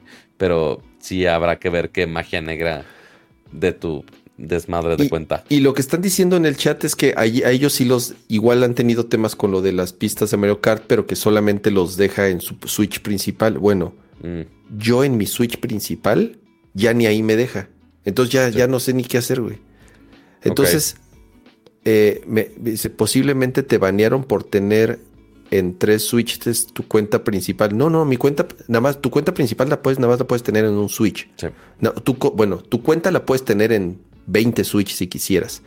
Pero tu consola principal solamente puede ser una. Correcto. Y se supone que tu consola principal, ahí puedes jugar online, offline, con cassettes, o sea, porque es tu consola principal. Y incluso Es más, los puedes- incluso varios usuarios que estén usando esa consola pueden usar juegos de esa consola. Así es, así es, de la cual tu consola es la principal. O sea, Nintendo, ¿qué le vale madre si tengo 18 Switches? Más bien ellos felices. Claro. Solo que no estén usando el juego al mismo tiempo. Así es. Pero no se puede jugar, ni siquiera se puede jugar el juego al mismo tiempo, Pato. Aquí correcto. te estoy hablando de en cartucho, Sí. en mi consola principal, con mi cuenta personal, con la que compré las pistas, la expansión de Mario Kart, no me deja jugar los hijos de la chingada. ¿Quién sabe? Habrá que... Güey, no sé. Digo, Ya no o- sé, ya no digo, sé. Sí, sí vas a tener que hablar con un humano de support de Nintendo. Y si no pasa algo decente ahí, pues mandamos correíto a nuestros contactos a ver qué se puede hacer al respecto, porque sí está raro. Mira, dice, dice, dice eh, Femartel, a mí en mi Switch principal no me jalan las pistas, solo en el de mi hijo con su perfil. Traen un desmadre, güey. Ok. Le está pasando exactamente lo mismo que a mí. Entonces, ¿sabes qué es lo que tengo que hacer? Cuando mis hijos quieren jugar las pistas nuevas, ahí estoy como idiota metiendo el cartucho en los, en, en los tres diferentes Switch. Ya a ver en cuál se le a ver en cuál chingo se le antoja funcionar. Hoy en los runs de Ramsa, Mm, madre, Nintendo es que de no verdad funciona no bien dan- con suscripción. No dan una. Ay, pero mira, al menos ya están las pistas completas. sí que es ver algo bueno en la vida. Dice NMK, NMK, el Ajá. contenido digital en varias consolas sí es ban. ¿Ban de qué? O sea, no, no entiendo el ban. Mi, mi cuenta no está baneada, mi cuenta sirve, sirve perfecto. Y aparte no ¿qué tiene sentido eso. ¿Banean mi, co- mi compra? ¿Me quitan mi compra digital? ¿Eso es legal? O sea, si yo pagué por tres switches, no puedo utilizar mi compra digital en, en mis tres. Y además son switches que tengo en mi casa. Claro. No es que los tenga, no es que los tenga repartidos así, este, eh, re- y que los haya regalado, ya sabes. O sea, ta madre, están jodidos. Eh, sí, porque en el FQ de, de Nintendo nada más sale lo de juegos completos. O sea, y que justo lo puedes tener en varias consolas. Eh, puedes ligar tu cuenta de Nintendo en múltiples consolas. Puedes jugar juegos digitales que hayas comprado en cualquier consola de Nintendo Switch. Pero no dice nada. eh, ahí dice, nada más puedes tener una principal. Eso ya lo sabemos. Eh, Eso ya lo pero- sabemos. Exacto. Nada más no dice el tema de, de DLCs o de da- downloadable content. Pero sí está raro. Sí habrá que rascarle a ver qué se puede hacer al respecto. Pero sí, esperemos que... Debe. Te la compro que en mis consolas, ok, soy rico y tengo 10 switches. Ajá. Y entonces Nintendo me odia porque le compré 10 switches y entonces cómo es posible que quiera tener mi cuenta en 10 switches. Ok, entonces Nintendo lo que te dice es, está bien, compra 10 switches, pero solamente un switch es tu pri- consola principal. Perfecto, me late. Pero ni siquiera en mi consola principal me está dejando jugar. Entenderías que pasara, entendería que pasar en las consolas principales. Así de, a ver, pinche abusivo, compraste. Porque además ese es el tema, Pato. Le doy, le dije, ok, voy a comprarlo para que mis hijos jueguen. Ajá. No me deja comprarlas porque ya las tengo. Oh, claro. Sí, eso O me sea, ni siquiera. Entonces digo, ok, a ver, Nintendo, te voy a dar más dinero. ¿Quieres más dinero? Te voy a dar más dinero. No, no puedes porque ya me diste dinero. Pero tampoco puedes jugarlo. Fuck. Ah, mira. güey. Sí, es, de- es el meme de Patricio y el, el este güey. Pero mira, justo acabo de encontrar esto. A ver, deja, necesito esconder esto que aquí no va. Debería ponerle switch a esto. Pero a ver, está esto de aquí. Dice, ¿cómo jugar con tus juegos al, across different consoles. Dice, cuenta Nintendo, no sé por qué me puso en la de UK, pero bueno. En la consola primaria y en las consolas no primarias. Comprar contenido en cualquiera. Rebajar tu contenido, este, ok, en cualquiera. Jugar el downloaded content usando una cuenta de Nintendo online. Sí y sí. Ajá. Ok. Ok. Jugar, jugar, tu, jugar tu contenido descargable usando tu, cuenta Nintendo que esté offline. En la consola primaria sí. En las no primarias no. Sí, eso ya lo sabía, exactamente. Y dejar si estás en un avión, como me pasó a mí, que me llevé mi Switch Lite al avión. Y pues chingo a mi madre porque nunca pude jugar, porque está offline y no, es, y, no es, y no era mi cuenta principal. Es correcto. Eh, que no era tu Switch principal. Este, y dejar que otros jueguen tu contenido descargable online u offline únicamente en la consola primaria, en teoría, y en la no primaria, no. Pues Chile, porque no es cierto, no puedo. Tras. Este, pues habrá que hacer el debugging, a ver qué fregados está pasando ahí para que el pobre Ramsa pueda jugar y sus hijos puedan jugar las diferentes pistas. Si no, pues te, presto mi, mi cuenta de, de Switch con una cuenta de Nintendo compartida de un amigo. Este, ¿Sabes qué voy a hacer, Pato? Y lo que voy a hacer es, digo, para que no te espantes, es voy a cambiar mi contraseña. Ajá. Para que, para que se deslogue de todos lados. Como hacer, hacer como un reset. Refresh. Ajá. Un refresh. Y a ver, y después, y después volverme a loguear nada más en mi cuenta principal. Y después ya otra vez lo vuelvo a hacer en los otros switches. No sé, no sé si... Eh, ¿Quién sabe? La versión física japonesa ya incluye el DLC. Ah, eso está bueno. ¿Y cuesta igual? Pero tendrías pues, que vender tu Mario Kart. No, no, o sea, no me importa porque es ese, o sea, es lo juego yo, lo juegan mis hijos, o sea, no te... ya, lo, ya lo quise hacer, Pato, ya, ya le iba a dar a Nintendo mi dinero y no me dejó no me dejó. Entonces, si puedo comprar el cartucho ah. físico, porque como sabrán, la gran mayoría de mis juegos de Nintendo los compro físicos. Ajá. Pero si, si compro la versión japonesa, a la versión física japonesa le falta la última oleada. No, pues está, está Ah, no. ¿Por qué sacarían la versión física incompleta? ¿Te sorprende, Pato? si nos chiquitearon este, un DLC dos años. Bueno, sí tienes un poco Al rato vuelven a vender el cartucho ya con las pistas que faltaban para que lo vuelvas a comprar. ¿Qué, pasó? Pareces nuevo, Pato. sí, sí, sí, sí me vi, sí me vino muy novato. Pero, ¿saben qué va a ser eh, aún mejor para todo mundo? Este, para que no terminen con el trago amargo como, como Ramsa en el en el stream de hoy, va a estar mejor que pongan sus aguinaldos y pongan sus dineros prenavideños en una bonita suscripción de Nercor Live, de Nercor Podcast, lo cual ayuda bastante a que podamos seguir haciendo este bonito show. No necesariamente para gastarlo en luces inteligentes, porque ya vimos que salen muy caras, pero muchísimas gracias a todos los miembros que están por acá y que han apoyado este bonito Show. También aquí están los suscriptores Max, que aquí está Lairo Villalobos, Nat Chopper, Pablo Muñoz, Rafael Suárez, Geek No Hernández, Sergio Flores, José Luis Valdivia Menéndez, José Luis Sánchez, Gerardo Hernández, Yamacer 1, Neo Estrada, Adriel Macedo, Aaron Fline, Rodrigo Beltrán, Arturo Reyes, Santi, Alex LR, Adolfo Los Ausentes, Ari Gerti, eh, Ada Perno Ramones, Omar Ramírez, Víctor Manuel López, Manuel Guzmán, Ricardo Bañones Rodríguez y Raúl Herrera.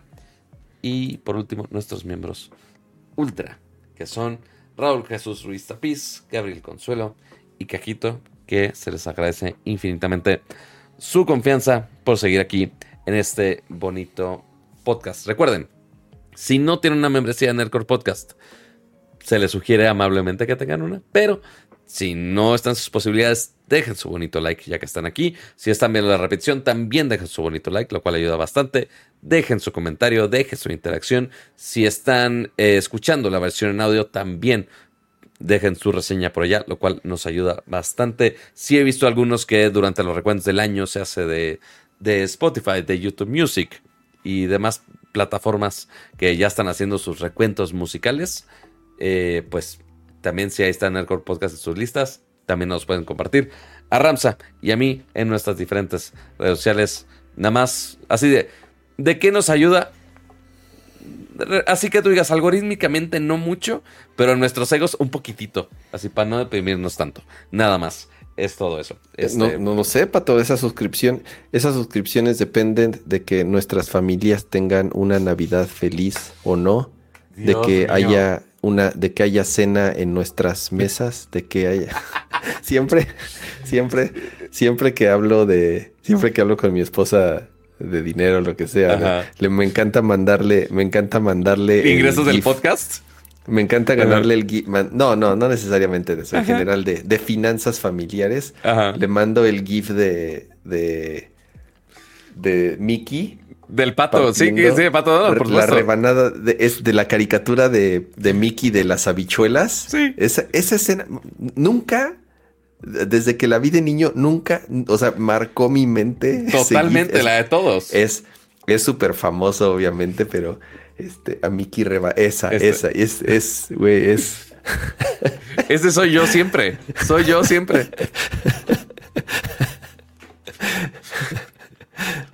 ah, me encanta. Está en mis favoritos ese, ese GIF y, lo, y le mando.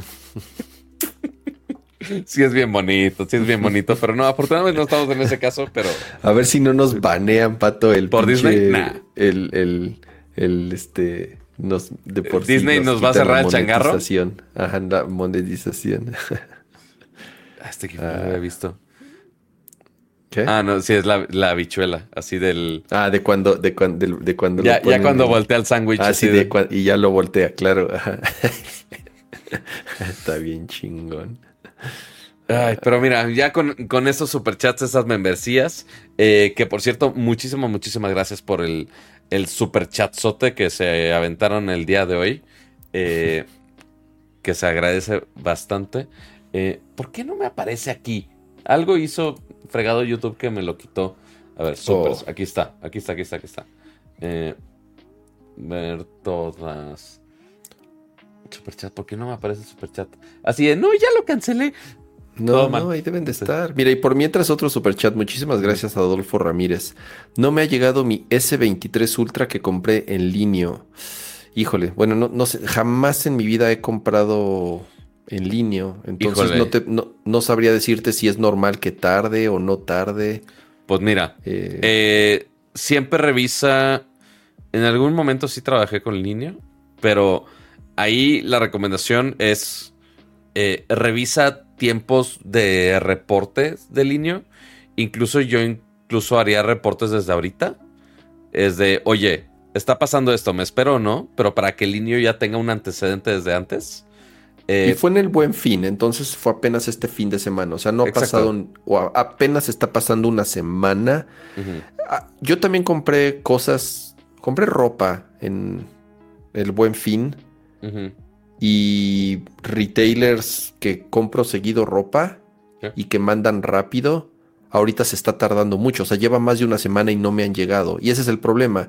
Les llegan muchos pedidos durante el buen fin y sí se apendejan Claro. y sí, bueno, no se apendejan, pero al final sí rebasa las, las eh, operaciones y sí se tardan mucho más porque sí la cantidad de pedidos que reciben esos días es mucho más alta de lo que eh, sucede en un día normal. Entonces, eh, yo lo que te puedo decir es que igual pedidos que hice de tiendas de las que medio compro seguido y tardan rápido, ahorita se están tardando, no me han llegado del buen fin, entonces Sí, que igual espero también. que solamente sea ahí una onda de retraso normal y por alta que- demanda. Y también revisa que el listing que compraste, cuál era el shipping original. Porque no es como Amazon Prime de, ay, te llega mañana. Es como de, no, depende cada vendedor ya cuánto, cuántos días lo tiene y ya de ahí si se atrasó más o no. Eh, seguramente te tienes algún código de seguimiento. Entonces, a ver si sale algún servicio de paquetería o algo así. Entonces, sí, nada más estate, at- eh, estate atentos y también revisa eh, políticas de devolución de líneas, nada más ver eh, hasta qué día tienes eh, y sí darle seguimiento para que justamente no vaya a pasar de, ay, ya no puedes pedir tu devolución porque ya pasaron X días. No, para que no te, te chamaquien ahí. Pero bueno, ahí está. Ramsa, muchísimas gracias por acompañarnos en este Nerdcore Live de Nerdcore Podcast, aunque haya sido medio, medio del pobre Nintendo. del pobrecito Eh. Perdón, me distraje porque dijeron ahí en el chat que ya se pueden comprar las iMac M3 en México. Efectivamente, Oh. ya están, ¿Ah, sí? ya están disponibles. Eh, 29.999, la más barata, después 35.000 y después 39, uy, bueno, 40.000 ya la de M3 de 8 núcleos. Las MacBook Pro Es una- Ah, no, no es cierto. Y la ¿De cuál es MacBook Pro. La, Mac- la MacBook Pro ya estaban, ¿no? Ya estaban No. las MacBook Pro, según yo. Ah, ¿no estaban? No. Ah, ya se Creo pueden ya comprar están. también. Ya están las MacBook Pro Oh. también, las M3. Así es. Se envía en una semanita. Entonces la siguiente semana estrenaré computadora o no estrenaré computadora. No lo sé, Rick. No lo Mm, sé. Cuac, cuac. No lo sé, Rick. Y no, de ahí no se van a ir. Créanme, me encantaría que con Superchat se pudiera pagar una MacBook, pero Nel. Nel. Así, dos teras. Pero sí. sí. 16 pulgadas, M3 Max. Bla, ¿Salió bla, hoy Noven- esto? 92 ahorita? mil pesos. Yo creo que sí. Yo creo que apenas. ¿De hoy- Mira de si, hoy está- si diciembre? lo pusieron en el chat. Ah, ahorita que es primero de diciembre. Sí, ¿verdad? Ajá. Yo creo que sí. Ahorita las pusieron. Las acaban de poner. Las acaban de poner efectivamente. Muy bien, pues vamos a poner el tuitazo. Gracias por el breaking news. Qué amables ustedes. Muy bien. bien. Muchas Para- gracias de verdad a todos los que nos Para escribirle al señor Apple mañana. Así es. Eh, a ver qué pasa, Pato. Muchas gracias a todos los que nos acompañaron en esta edición de Nerdcore Live de Nerdcore Podcast. Como ya les dije, la penúltima del año. Nos vemos la próxima semana con todo lo que sucedió en los Game Awards y con nuestro también clásico recuento del año con lo mejor, lo peor y tal vez unas recomendaciones de último momento si es que están pensando en regalarse algo de Navidad. Si tienen alguna pregunta, no duden en, eh, no duden en, en- en- en contactarnos en nuestras redes sociales. Y a quien me contactó en threads para preguntarme algo, de hecho sí me preguntó alguien. Max PM.